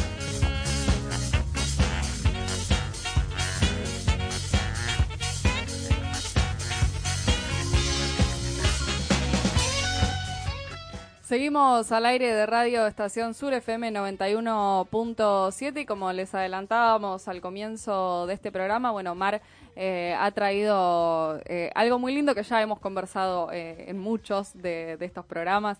Hemos, hemos leído el, cuento en pelota de papel de, Norma Saralegui, el cuento de, de Lucky aquí en este programa, una de, las grandes gestoras de, pioneras y, quien también eh, ha hecho posible que hace una semana estemos festejando que a nivel nacional finalmente tenemos eh, consagrado el Día de la Futbolista el 21 de, agosto, así que una alegría inmensa. Eh, bueno, Omar, obviamente gracias por, por traer este tema para, para compartirnos. No, no, de nada, la verdad que estoy muy, muy feliz. Tenemos a dos invitadas, a Lucky Sandoval, eh, ex arquera de San Lorenzo, Boca Independiente, como bien vos decías, Mir, impulsora de las pioneras del fútbol femenino. Y también a Carolina Gil Solari, eh, directora del corto documental Próceres, que, se estrenó el lunes 2 de noviembre por Construir TV. Eh, también forma parte del Club Atlético Vélez, en donde inició junto a otras personas el proyecto de fútbol femenino, delegada de la primera y reserva, también encargada en la parte más recreativa y liga, y aportando siempre al crecimiento en el club. les doy la bienvenida. Buenas noches. ¿Cómo están? La que quiera, ahí está. La vemos a Lucky con la remera de pioneras de fondo. Se ve, Lucky, la remera. Vi que la estabas acomodando ahí. Sí. Hola chicas, hola a toda la audiencia y gracias por, por esta invitación para festejar ahí con, con la gente de la universidad, con la gente platense. Un saludo a, a- a nuestra cineasta. Hola, bueno, hola a todos. Eh, también muchas gracias por, por la invitación. No, bueno, un, un lujazo tenerlas. eh, sabemos que esta hora siempre es complicado. Eh, bueno, Caro, es la primera vez que hablamos con vos, pero Lucky eh, siempre que la llamamos eh, está presente, así que eh, realmente un, un lujazo. Caro, eh, te hago una consulta. ¿Qué fue lo que te impulsó a querer a- hacer este corto? Mira, este corto surge por la facultad. Yo estudio diseño, imagen y sonido en la UBA. Eh, así, en grupo entre amigues, eh, dijimos, bueno, hay que hacer un documental. Y yo venía con esta historia. Eh, yo conocí a Teresa Suárez, que es de Vélez. eh, entonces también rondaba el club. Y bueno, conocí esta historia y la- se la propuse a mis compañeros. Y la verdad es que nadie, nadie la conocía. Entonces, como que impactó un montón. Eh, tengo varios compañeros futboleros también y, les parecía una locura, o sea, cuando lo, cuando lo cuentan es una locura. Eh, y bueno, y así surgió como un proyecto de la facultad, eh, que la verdad que, bueno, se pudo estrenar en, en televisión, como para que lo conozca más gente, así que eso como por primera vez fue la primera vez que dirigí un documental, un corto, entonces fue como un montón que lograr eso. Yo eh, le, quería consultar, bueno, a, a eh, digo, más allá de, todo el reconocimiento que, que ya han recibido, eh, ¿qué, significa eh, este corto eh, para, para pioneras? eh, y, y el hecho de, bueno, poder, eh, más allá de, esto, de todo el reconocimiento, de vuelta poder siempre estar eh, trayendo el, tema y, y hablando porque, bueno, sabemos lo hermosa que es la historia del seleccionado de, del 71 y lo mucho también que te ha conmovido a vos eh, el día que viste ese cuadrito cuando fuiste a firmar eh, tu, tu primer contrato. Eh, así que, bueno, quería saber cómo, cómo te había atravesado. La verdad que es lindo porque va a quedar para la posteridad escucharlas a ella, nuestra primera selección na- nacional, nuestra primera selección, no primera selección nacional, sino nuestra primera selección mundialista, y verlas a ella, la- las hacedoras de, esta hazaña, eh, contando en ese documental es maravilloso, porque eh, seguro que lo, habrán visto un montón de personas que, que ni sabían y, y se habrán conmovido como los que amamos el fútbol seguro que se habrán conmovido y, y le quiero ac- aclarar algo a Caro eh, Tere, Tere no es de Vélez Vélez es de Tere sí, también. Caro, bueno, eh, primero mi, mi saludo para ambas. Eh, Lucas Torres la saluda. Eh, te quería preguntar a vos, recuerdo hace un tiempo tuviste una entrevista y te preguntaron si eras trabajadora o directiva y dijiste que estás en el medio o estabas en el medio. Eh, ¿Cómo está esa situación actual, eh, esa situación ahora, perdón, eh, en Vélez?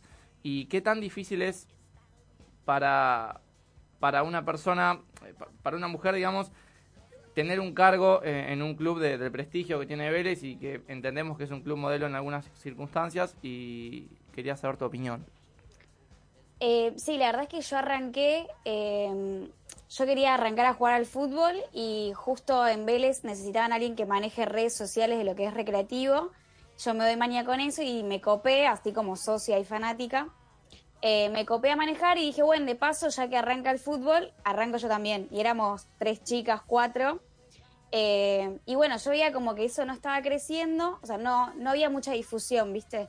Entonces dije, como que me puse eso al hombro y dije, no, no, tenemos que llenarlo porque tipo es un club grande en el barrio, o sea, tendría que estar repleto de pibas, o sea, acá está fallando algo.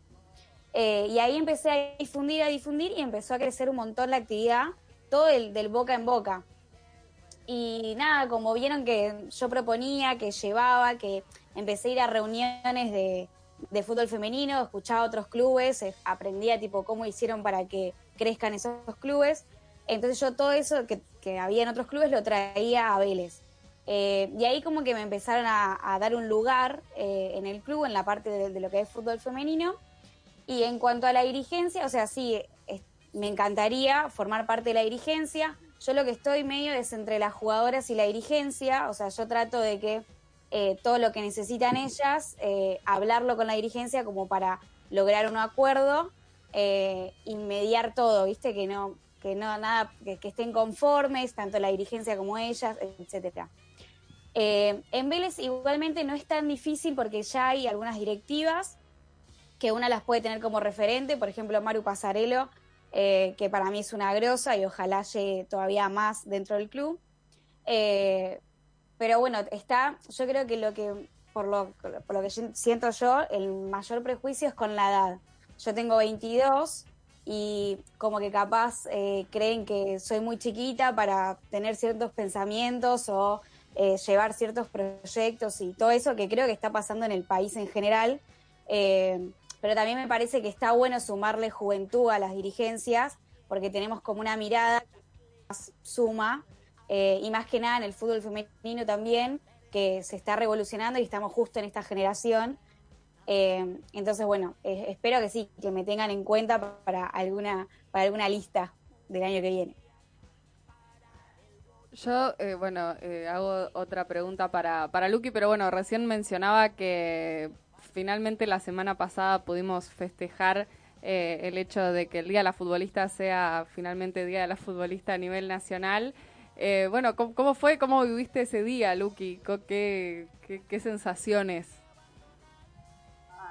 Fue tremendo porque más o menos 40 minutos antes, Pamela Viciarelli, que trabaja ahí en el Congreso, es eh, también es arquera de San Lorenzo, me dice, Luz, se va a tratar la ley. Yo ya sabía por Tamara Daver, pero eh, no sabía exactamente en qué horario, entonces cuando Pame me avisa, yo vivo en la paternal, agarré la bicicleta, empecé a atravesar la ciudad, llegué al Congreso y me encontré sola en la plaza con obviamente que no avisamos a nadie, la cuestión de la, de la pandemia era no exponer a, ninguna pionera, pero la verdad que era un momento para que estén todas ellas, porque esto fue una lucha de todas ellas, o sea, eh, por eso se me ocurrió hacer la transmisión en vivo, yo decía que no se me termine el crédito del celular, así puedo transmitir lo más que pueda, porque encima lo tengo con tarjeta, ¿viste? Y nada, hice la previa, después mientras tanto, y cuando Pamela me avisó hice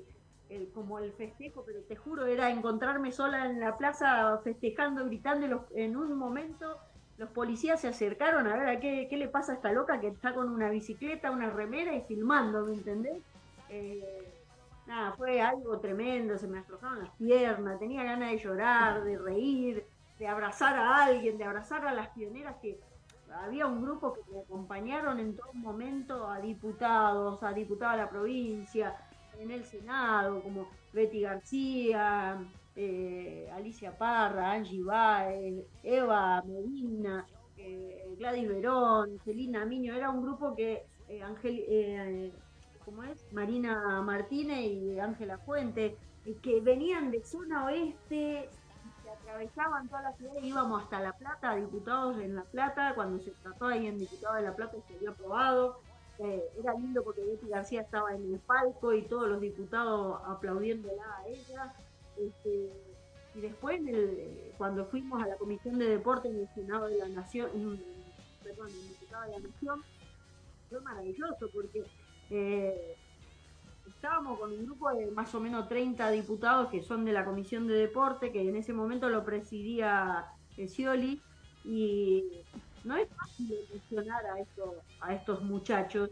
Y obviamente yo le, contaba la historia, mostraba las fotos, las láminas que tenía, y en un momento habla Eva Medina y, les dijo, eh, por favor, eh, esta es nuestra historia, por favor tenganlo en cuenta, votenlo, yo, yo no me quiero morir sin festejar oficialmente nuestro, nuestro día, lo, lo, dijo desde el corazón llorando y ver llorar y lagrimear a casi todos los diputados fue maravilloso. Eso fue casi hace dos años atrás.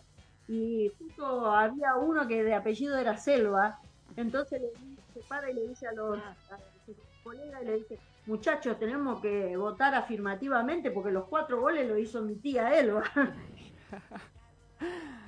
Que, que, bueno, la, la mencionabas recién a Pame Vicharelli y aprovecho para tirar un, chivito porque, bueno, hace eh, un, mes, bueno, un mes y medio, me, di el lujo de, de entrevistarla por, por el Día de la Madre y contar su hermosa historia de amor con, con Mariana y, y también hablar un poco de, lo que es la maternidad deseada. eh, y me parece también en este contexto en el que estamos esperando la media sanción de, la interrupción voluntaria del embarazo, eh, decirles que, esa nota es muy linda y la pueden leer. eh, bueno, yo soy hincha fanática de, San Lorenzo, así que era un- un- una mezcla de muchas cosas que, me conmovían, eh, pero está publicada en, el- en San Lorenzo primero, eh, que, que es un portal partidario, así que bueno, les, les invito a leerla. Eh, yo eh, te quería preguntar, Caro, porque de- dijiste que es el primer corto que, que dirigís. Bueno, ¿cómo fue esta experiencia? Eh, ¿qué, qué, qué pasó en, en, en ese, en ese dirigir un, un corto? ¿Cómo, ¿Cómo fue ese laburo? ¿Qué, qué cosas hiciste? ¿Qué, ¿Qué te preocupaba?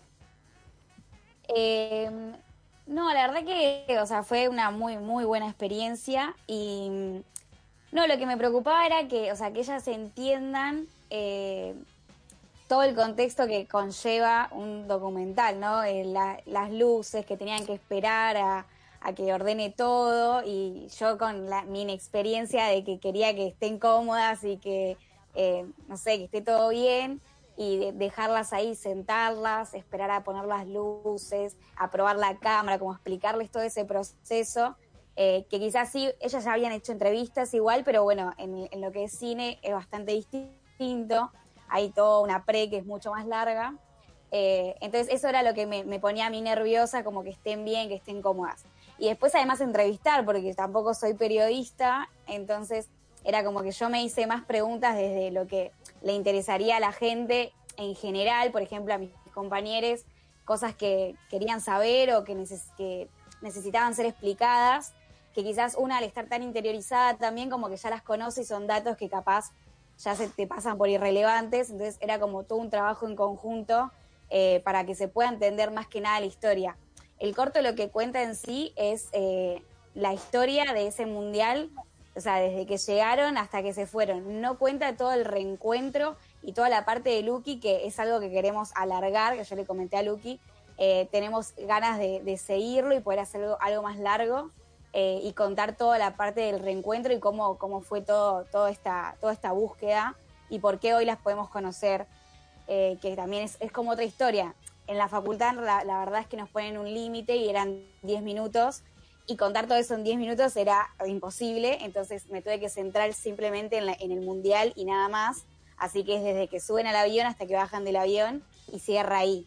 Eh, pero la idea sí es, ojalá que podamos alargarlo eh, y que se pueda contar todo bien completo. Caro, ¿y cuándo la vuelven a pasar? Por ahora no sabemos, estamos en tratativas que capaz lo pasa Deport TV, que es un canal que puede acceder más gente, porque la verdad que lo pasó Construir TV, que obviamente nos dio la posibilidad y lo reagradecemos, pero es un canal que a- algunos no, lo- no lo tienen. Creo que Cablevisión no lo tiene, entonces se nos complicaba que va- varios la puedan ver. A las pioneras igual se lo fui mandando, las que no podían verlo, eh, se lo fui mandando para que también lo puedan ver. Eh, pero bueno, estamos viendo para que algún canal que tenga más eh, mayor audiencia, así puede llegar a más gente. Eh, bueno, Caro contaba que desde que se subían al avión hasta, hasta lo que pasó después, pero Lucky, las que tendrá para contar desde allá, eh, cuando estábamos en el 1 a 1, que a Lucky le pagaban 15 pesos eh, y, ojo al dato, que si le ganaban a Racing, eh, cuando estaba independiente, le, le pagaban el doble. O sea, un montón, supuestamente. eh, y bueno, en, segunda categoría, lo- los clubes más chicos no, no, no tenían nada. Pasó por esas, pasó por, por un montón. Y bueno, Lucky, imagino el, el regocijo que tendrás en estos, en estos momentos, que falta un montón, pero, pero ha crecido muchísimo. Sí, obviamente. el regocijo más que nada es porque todo el caminito que hicieron la generación de, de- de la del 71, que arrancaron en la década del 50, que yo digo que son la generación que nos desmalezaron la, la, la cancha, nos, nos heredaron las canchas abiertas y mi generación es la que terminó de instalar el fútbol femenino como un deporte ya hecho y derecho. Entonces, obviamente que este semiprofesionalismo cuando llegó nos llenó el alma, pero eh, en ese mismo momento, en todas las notas, yo decía, ojo, que ni siquiera levantamos el pie para subir al primer escalón y todavía estamos ahí. Y eso depende ya de las jugadoras que están en campo, empezar a autopercibirse eh, profesional, deportista de elite y, vivir como tal. Cobres o no cobre, porque en mi generación la- el 90% no cobrábamos nada. O sea, eso que vos contás de que nos pagaban el, nos pagaban un 15 pesos por punto ganado. 15 pesos en esa época era un viático, pero para nosotros era, imagínate, que nos cubra el viático de la semana. Pero eh, nada, tenemos que hacer un trabajo de, apoyarnos entre todos los clubes, apoyar mucho las ligas del interior, sobre todo a los profes del interior que están haciendo un trabajo maravilloso en, en el trabajo de base de las niñas de 4 o 5 años en adelante, igual que muchos, muchos clubes o profes acá. Eh, eso me pone feliz, de que ahora los papis llevan a las nenas orgullosas a la escuelita de formación. Creo que Carol le debe pasar con los papis que van a Vélez a hacer eh, fútbol recreativo, que sueñan con llegar a jugar en primera. En otro momento, eh, mi generación o las de anteri- eh, la generación anterior, por ahí los padres expulsaban a, las jugadoras del seno familiar porque elegían el fútbol como deporte. Entonces, que hoy esté aceptado, imagínate que para nosotros es maravilloso.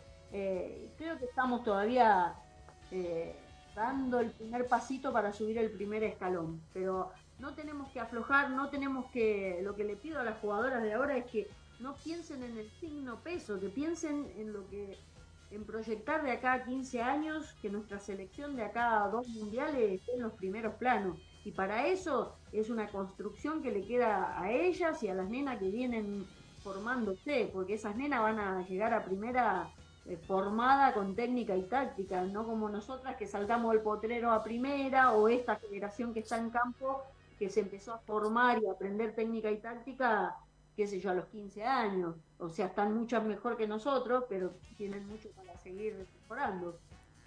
Yo, bueno, para, para ir cerrando, porque los tiempos en, en radio son, son tiranos, eh, le, bueno, Lucky ya medio que hizo una reflexión, les quería pedir una reflexión o, o un mensaje, digamos, para, para las generaciones futuras. Lucky lo, lo hace con, con toda su, su trayectoria. Caro, vos sos eh, re joven, bueno, tenés más o menos la, la edad que, que tenemos nosotros y sin embargo pareces también haber entendido la, la importancia de esta historia y la importancia de- del fútbol femenino en la igualdad de derechos que, que queremos conquistar eh, a nivel sociedad. Así que, eh, bueno, me, gustaría alguna reflexión eh, en, en relación a eso.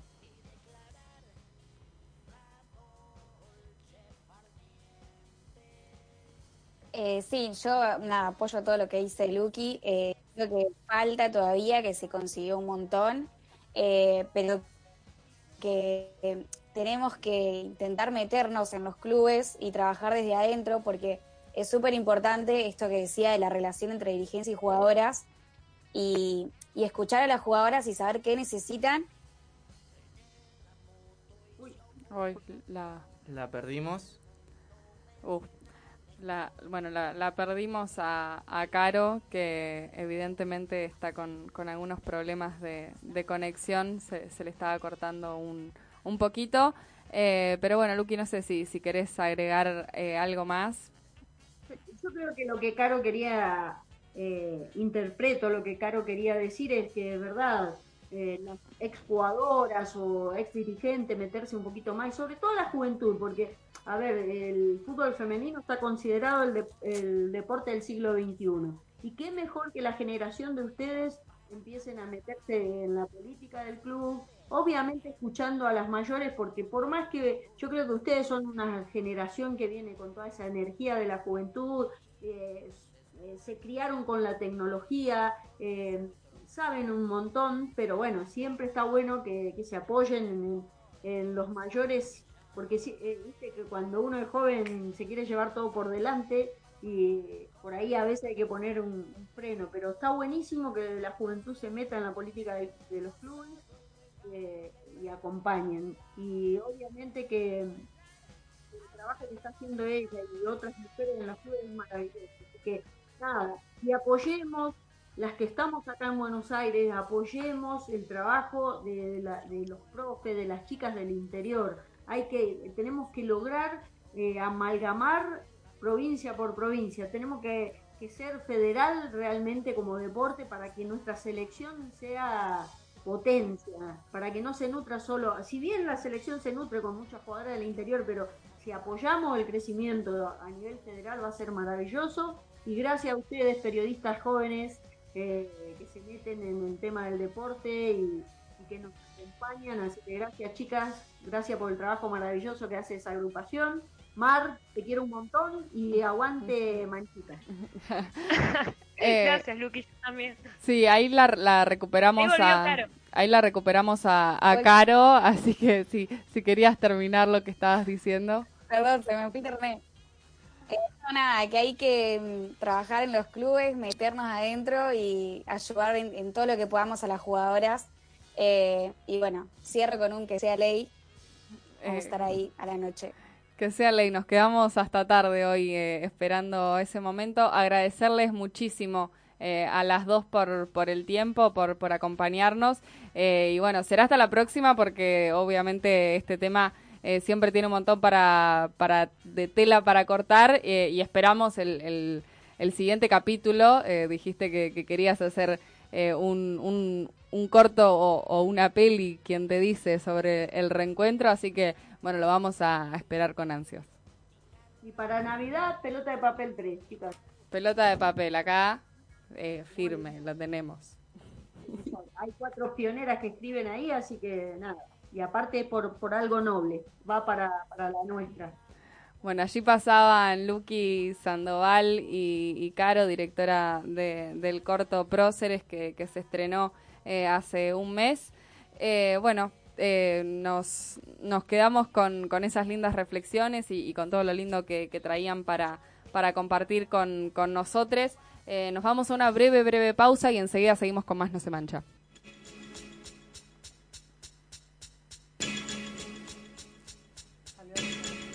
La única misión del artista es convencer al mundo de la verdad de su mentira. Básicamente, en la metáfora se verá una bestia de hambre voraz. Esta no demorará y devorará a las demás criaturas. Se alimenta de lo puro, destruirá todo lo creado por las manos del fiel artesano que ha pensado cada pequeño detalle, la conmesura que vio en un sueño.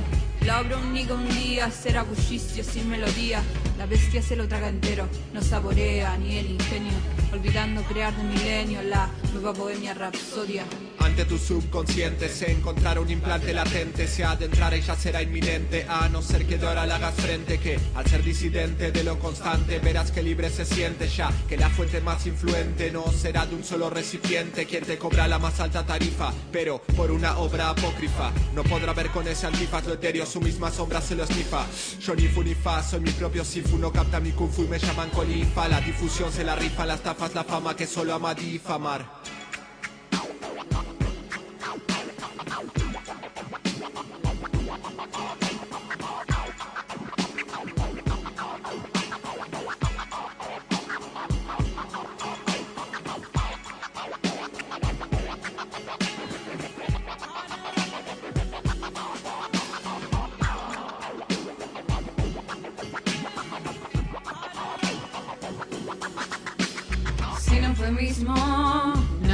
De lo mismo. Lo mío no es un aforismo, pero no veo una gota de algo sincero. Salirse de tu tintero, espero que nunca te sientas triste. Que te viste reemplace respeto que perdiste. Copian la misma fórmula que desapego. Tienen para con que es lo que veo.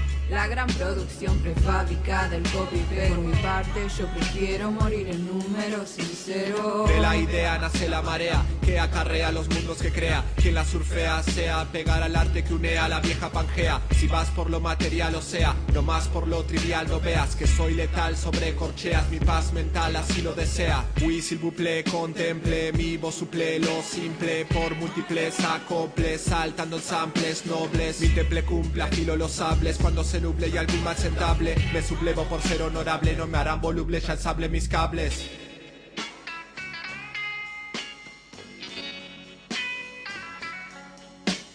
No dejen que el encierro los convenza Que pense al más alto cerro y contemple contemplanza.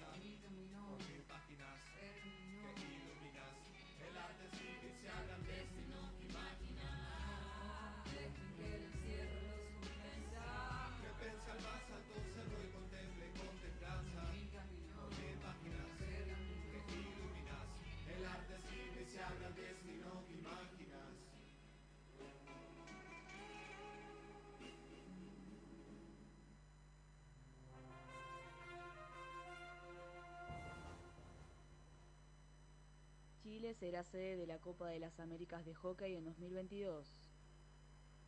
El evento propiciará el estreno del Estadio Nacional de Hockey de Chile y se jugará entre el 20 y 30 de enero de 2022.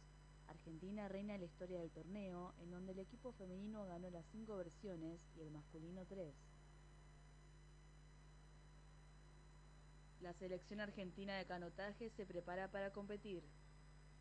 En Tafí del Valle, principal centro turístico de Tucumán, se desarrollará un entrenamiento en altura buscando la puesta a punta para competir en el preolímpico que se desarrollará en Curitiba, Brasil, en abril del próximo año.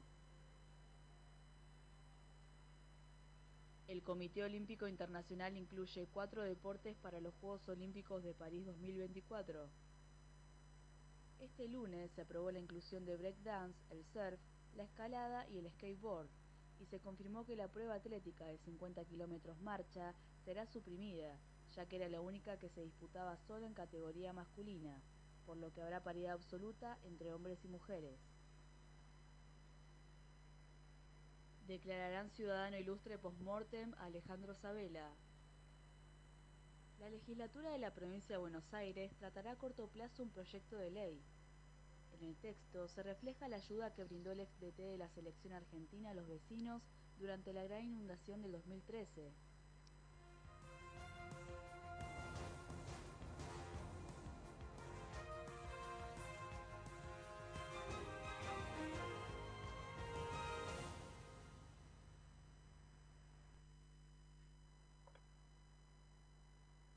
Con la Libertadores en mano, ante una multitud que explotaba de felicidad en Plaza Moreno,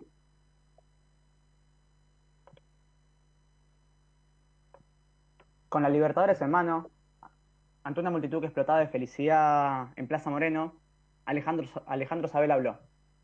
Arrancó saludando a su familia, todos y todas los hinchas de Estudiantes de La Plata, y agradeció al equipo y a la gente por viajar por América y siempre confiar. Por último, citó a Juan Domingo Perón y dijo, Llevo en mis oídos la más maravillosa música, la de ustedes, el pueblo pincha.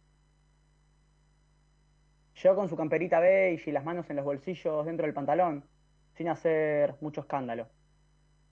Su primer partido fue por la Copa que meses después ganaría. Debutó en 25 y 32 y posiblemente algún, cristal de su casa retumbó ante el estallido de las bombas de estruendo que festejaban el 4 a 0 a Deportivo Quito.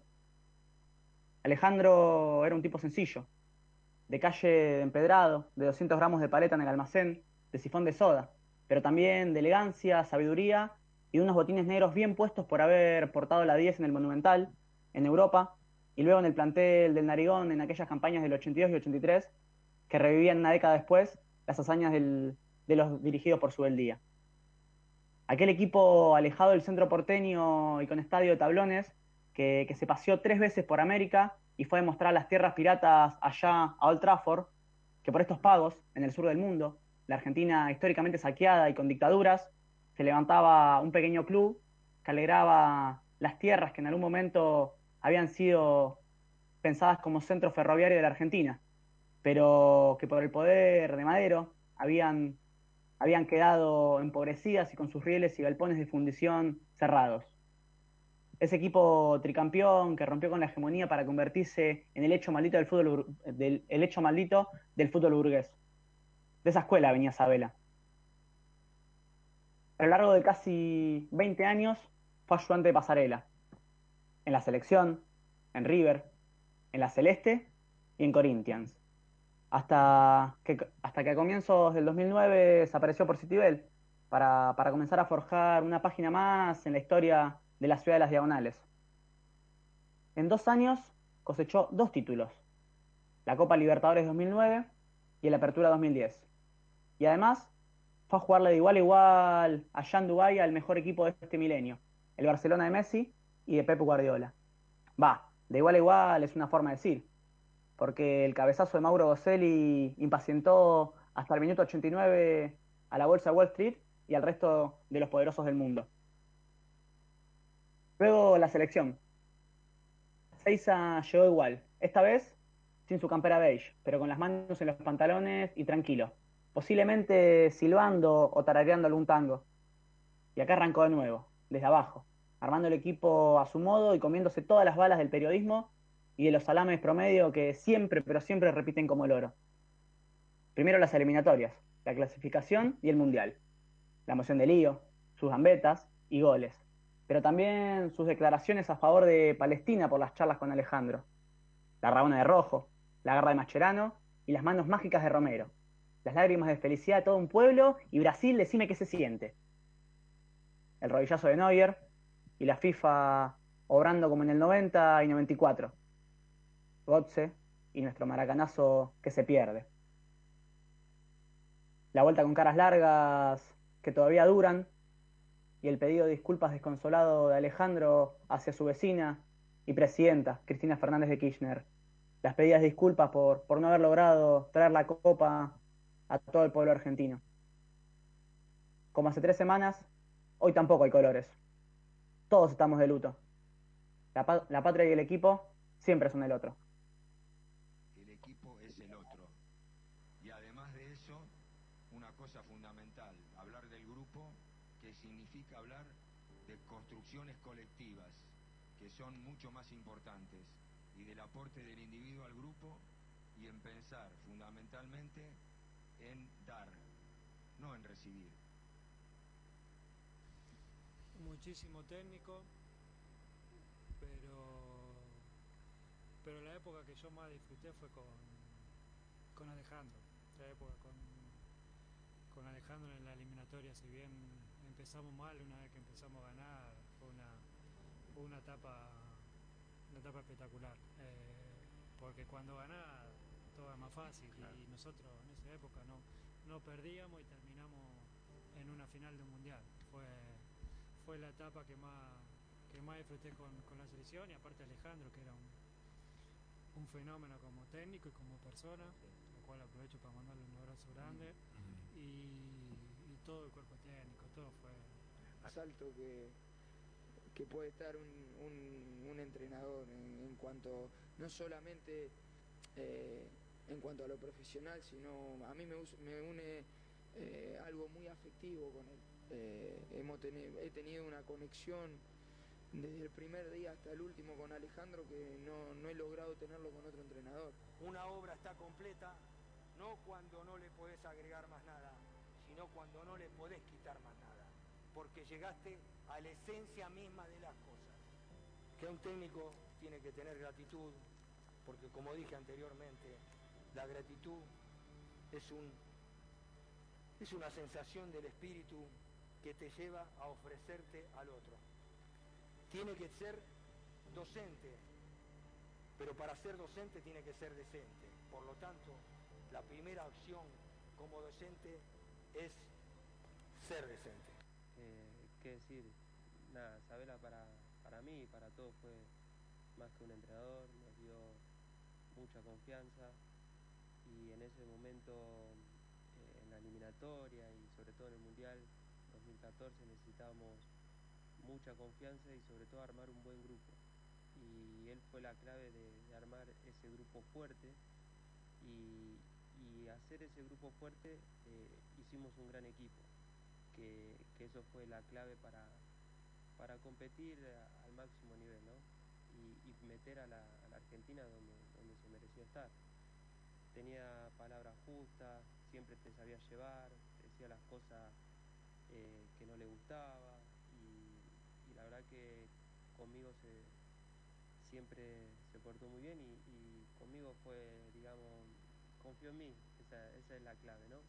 Confió en mí en la eliminatoria y en el mundial y la verdad que estoy muy agradecido, siempre lo dije y bueno, lo vuelvo a repetir.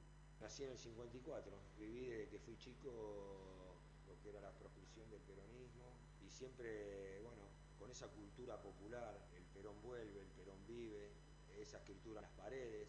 Yo estuve en la facultad y los días sábados, cuando podía, íbamos a, a los lugares más carenciados y trabajábamos en zanjas, trabajábamos para levantar alguna pared. Eso fue en el año 73-74, pero obviamente que estaba toda la juventud peronista y todos los movimientos. Lo que pasa que yo muchas veces no podía porque jugaba en River, pero cuando yo podía, a veces iba, teníamos eh, de repente actividades sociales para colaborar con lo que más necesitábamos. Siempre la persona que tiene más humildad, la persona que tiene menos medios, es la persona que se brinda con sinceridad, se te da el corazón, te da hasta lo que no tiene. Muchas veces los ricos te dan lo que les sobra, mientras que el que menos tiene te da hasta lo que le falta. Y esa es una diferencia muy grande.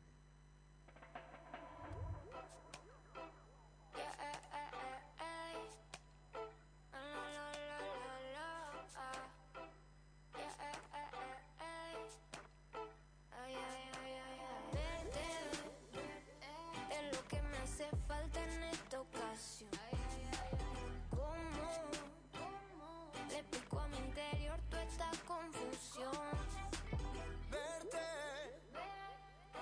que me hace falta en esta ocasión. ¿Cómo le explico a mi interior toda esta confusión? Yo pensaba que no tenía nadie en este mundo. Baby, desde que te encontré todo tan profundo. Cuando tú me llames, yo voy a estar ahí. Porque sabes que no hay nada mejor para ti. Perdón por mis intenciones,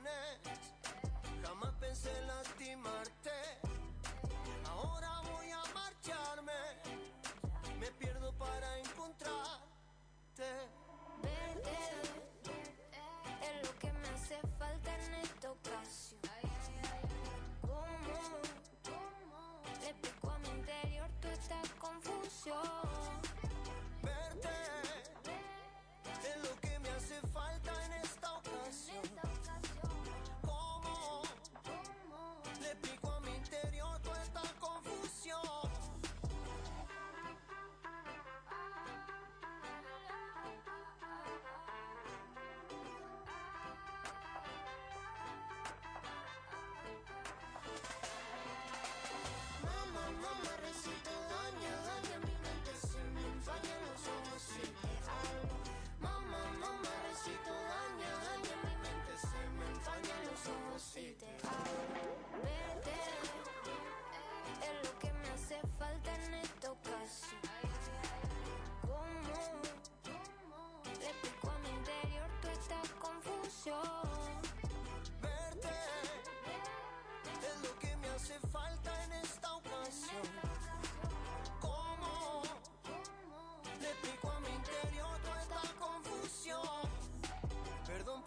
intenciones, jamás pensé en lastimarte.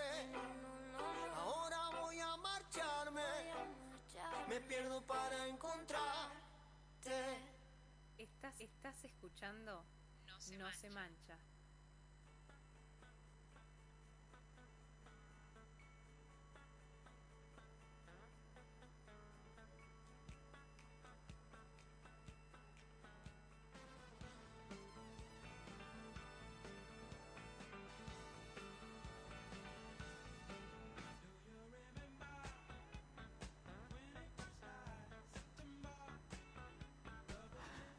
Me la sube mucho este tema. O sea, me alegra que no haya separador, pero porque este tema me encanta. O sea, me encanta que la columna de astrología eh, arranque así. Bueno, vamos llegando al final de este programa con una sorpresa, porque no es que el chino no lo quiso decir al aire, sino que nosotros tampoco sabemos eh, de qué viene el- la carta astral de- del día de hoy. eh, así que, chino, todo tuyo.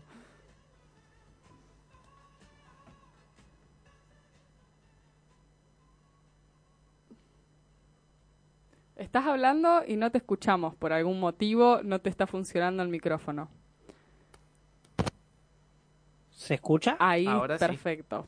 Bienvenido. No sé qué rompí.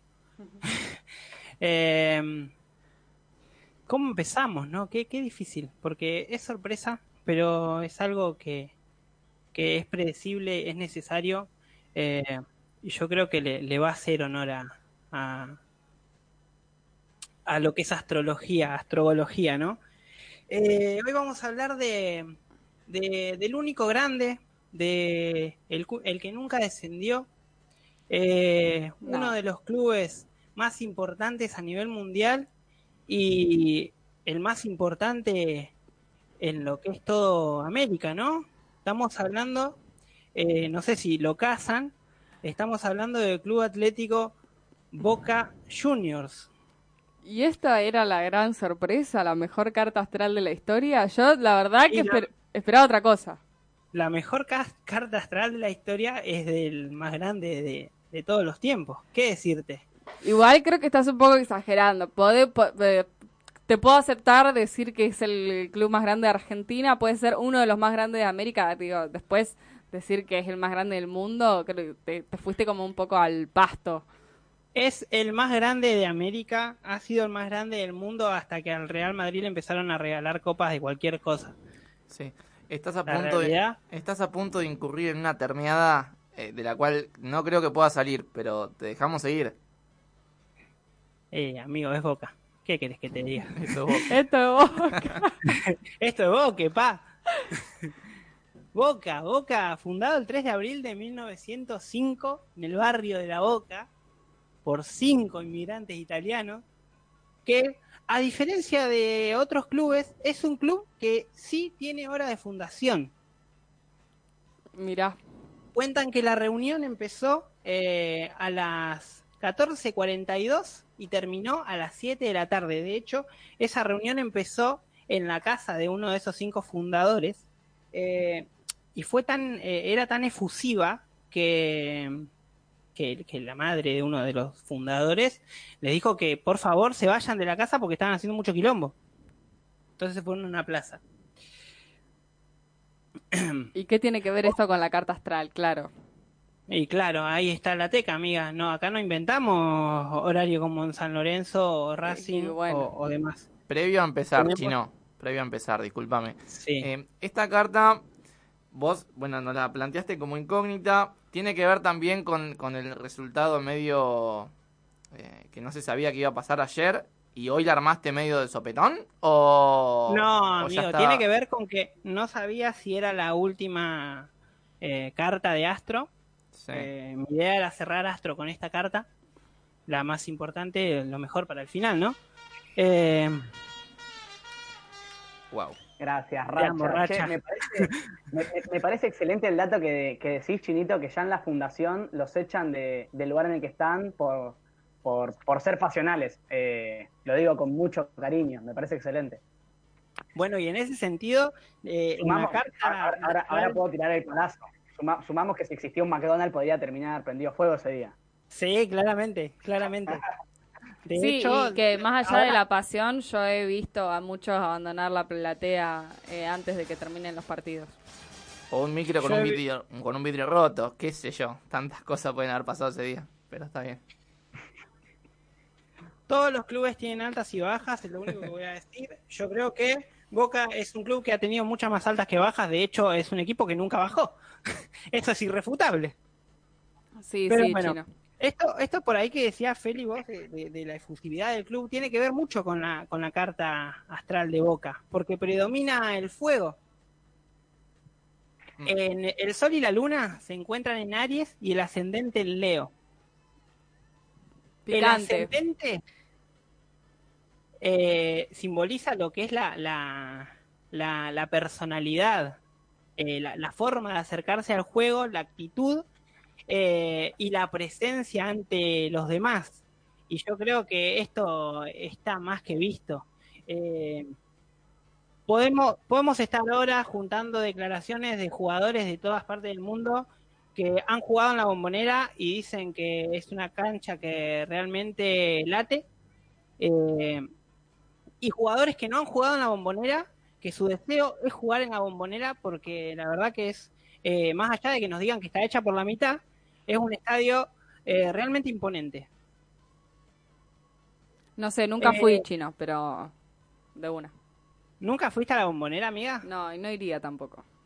Qué lástima, te perdés de algo muy... eh, es espectacular. De hecho, eh, eh, hoy es bastante difícil ir a la bombonera si no sos socio, pero te diría que a vos que te gusta el, el- el fútbol, el deporte, que vayas a la Boca eh, un día que juega Boca. Podés estar a 15, 20, 25 cuadras de la bombonera y la verdad que lo que se escucha es impresionante. Tuve, tuve una invitación para ir el día que jugaba Boca San Lorenzo, eh, el día que Betancourt la pasa para atrás y Mauro Matos hace un golazo a los 45 minutos. Y después dije, menos mal que no fui porque me hubiesen recagado a palo porque lo hubiese gritado. Ese gol lo grité, creo que fue uno de los goles de San Lorenzo que más grité en mi vida. Así que eh, imagínate, no, no, no iría a la bombonera, pero gracias igual por la recomendación. Eh, qué, qué distintos somos, ¿no? Unos gritan eh, los goles en un, en un Boca San Lorenzo y otros hemos gritado goles a- al Real Madrid o al Milan. Pero bueno, cada uno con se agarra de lo que puede. Eh, bueno, y nada, el, el ascendente en Leo demuestra eso, ¿no? El, el carisma, el carisma de- del hincha de Boca. Eh, un poco también con, con el ascendente.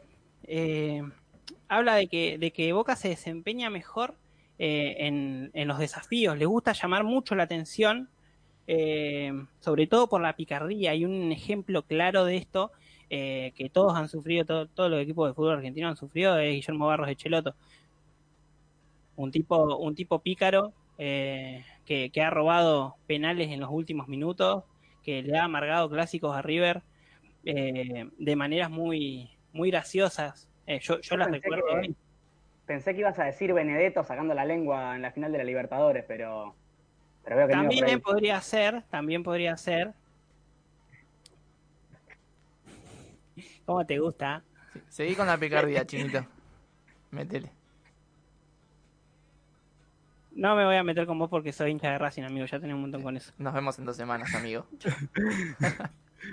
¡Oh, qué picante va a estar eso! Pensé- Decí que no vamos a seguir haciendo programa porque... Eh, una de, la, de las cosas que detestan eh, eh, los hinchas de Boca, ¿no? esto es a pura interpretación de la carta, ¿no? Eh, es quedar en, en el anonimato. Y nada, seguimos en lo mismo.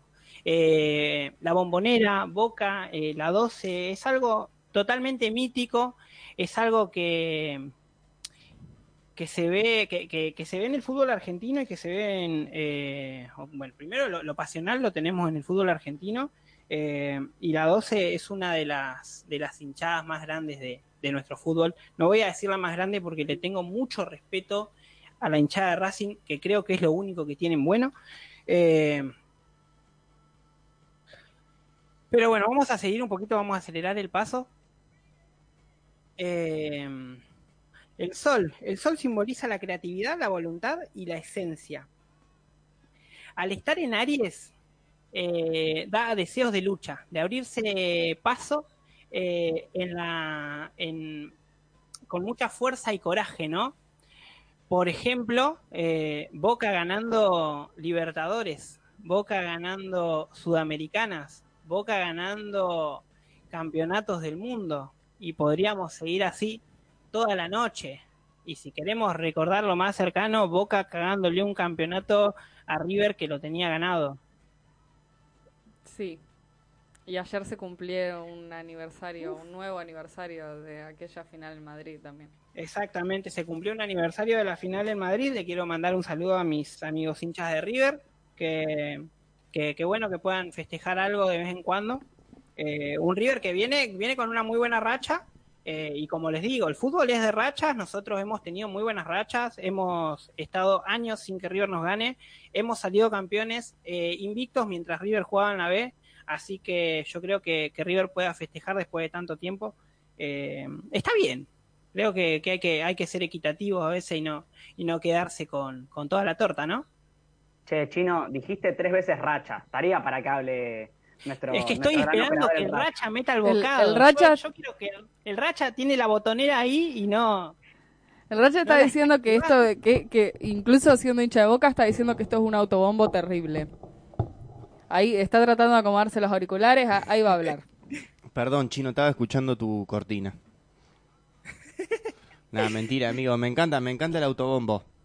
Igual tiranos una mala como para poder... Claro, para que no sea tan alevoso.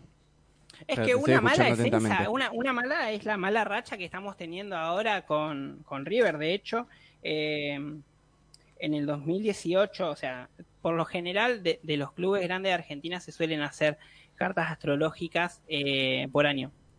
Una de las cosas que decía la carta astrológica de, de 2018 era que Boca iba a, a tener una buena y una muy mala. Y la muy mala fue la final perdida con River.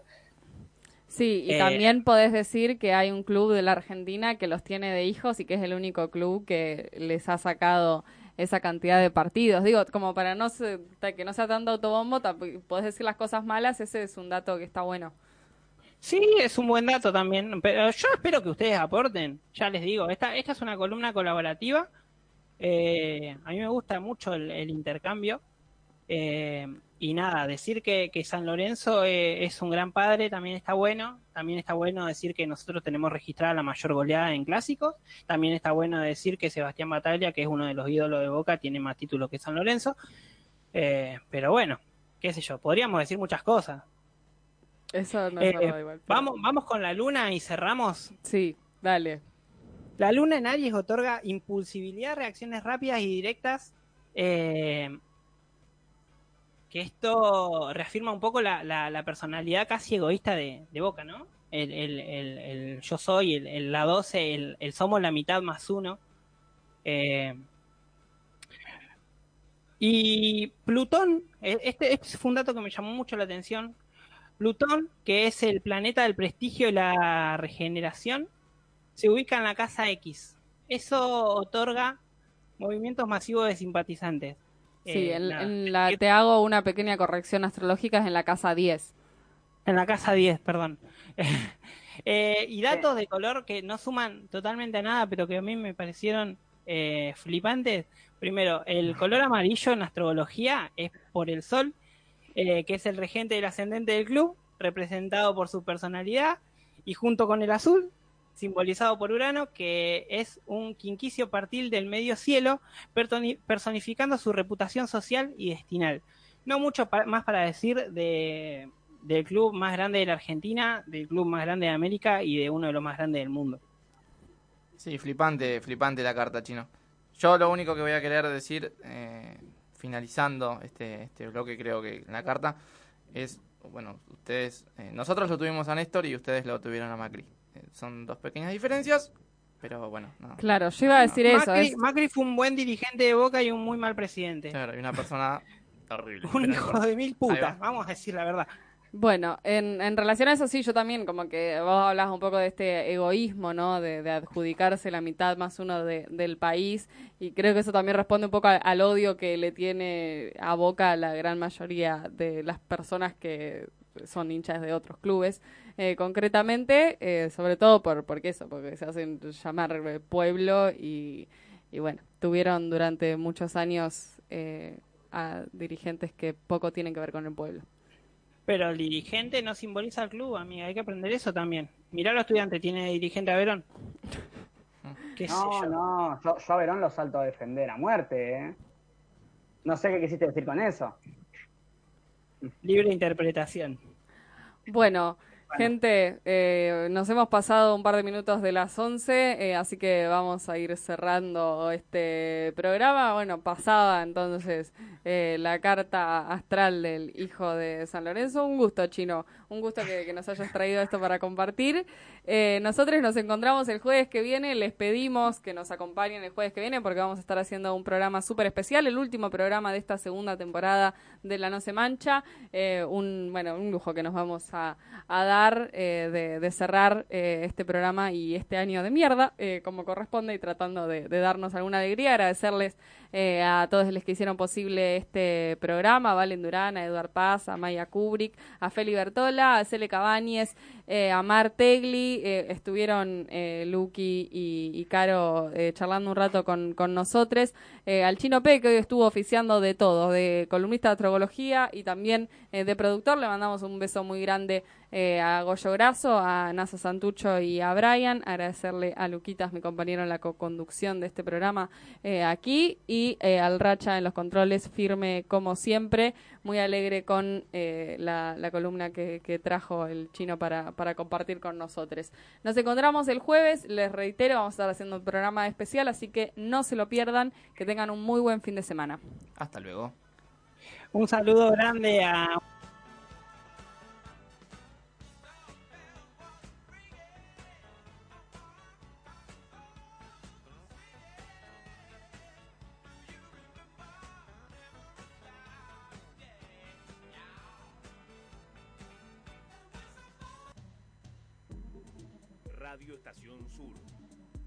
91.7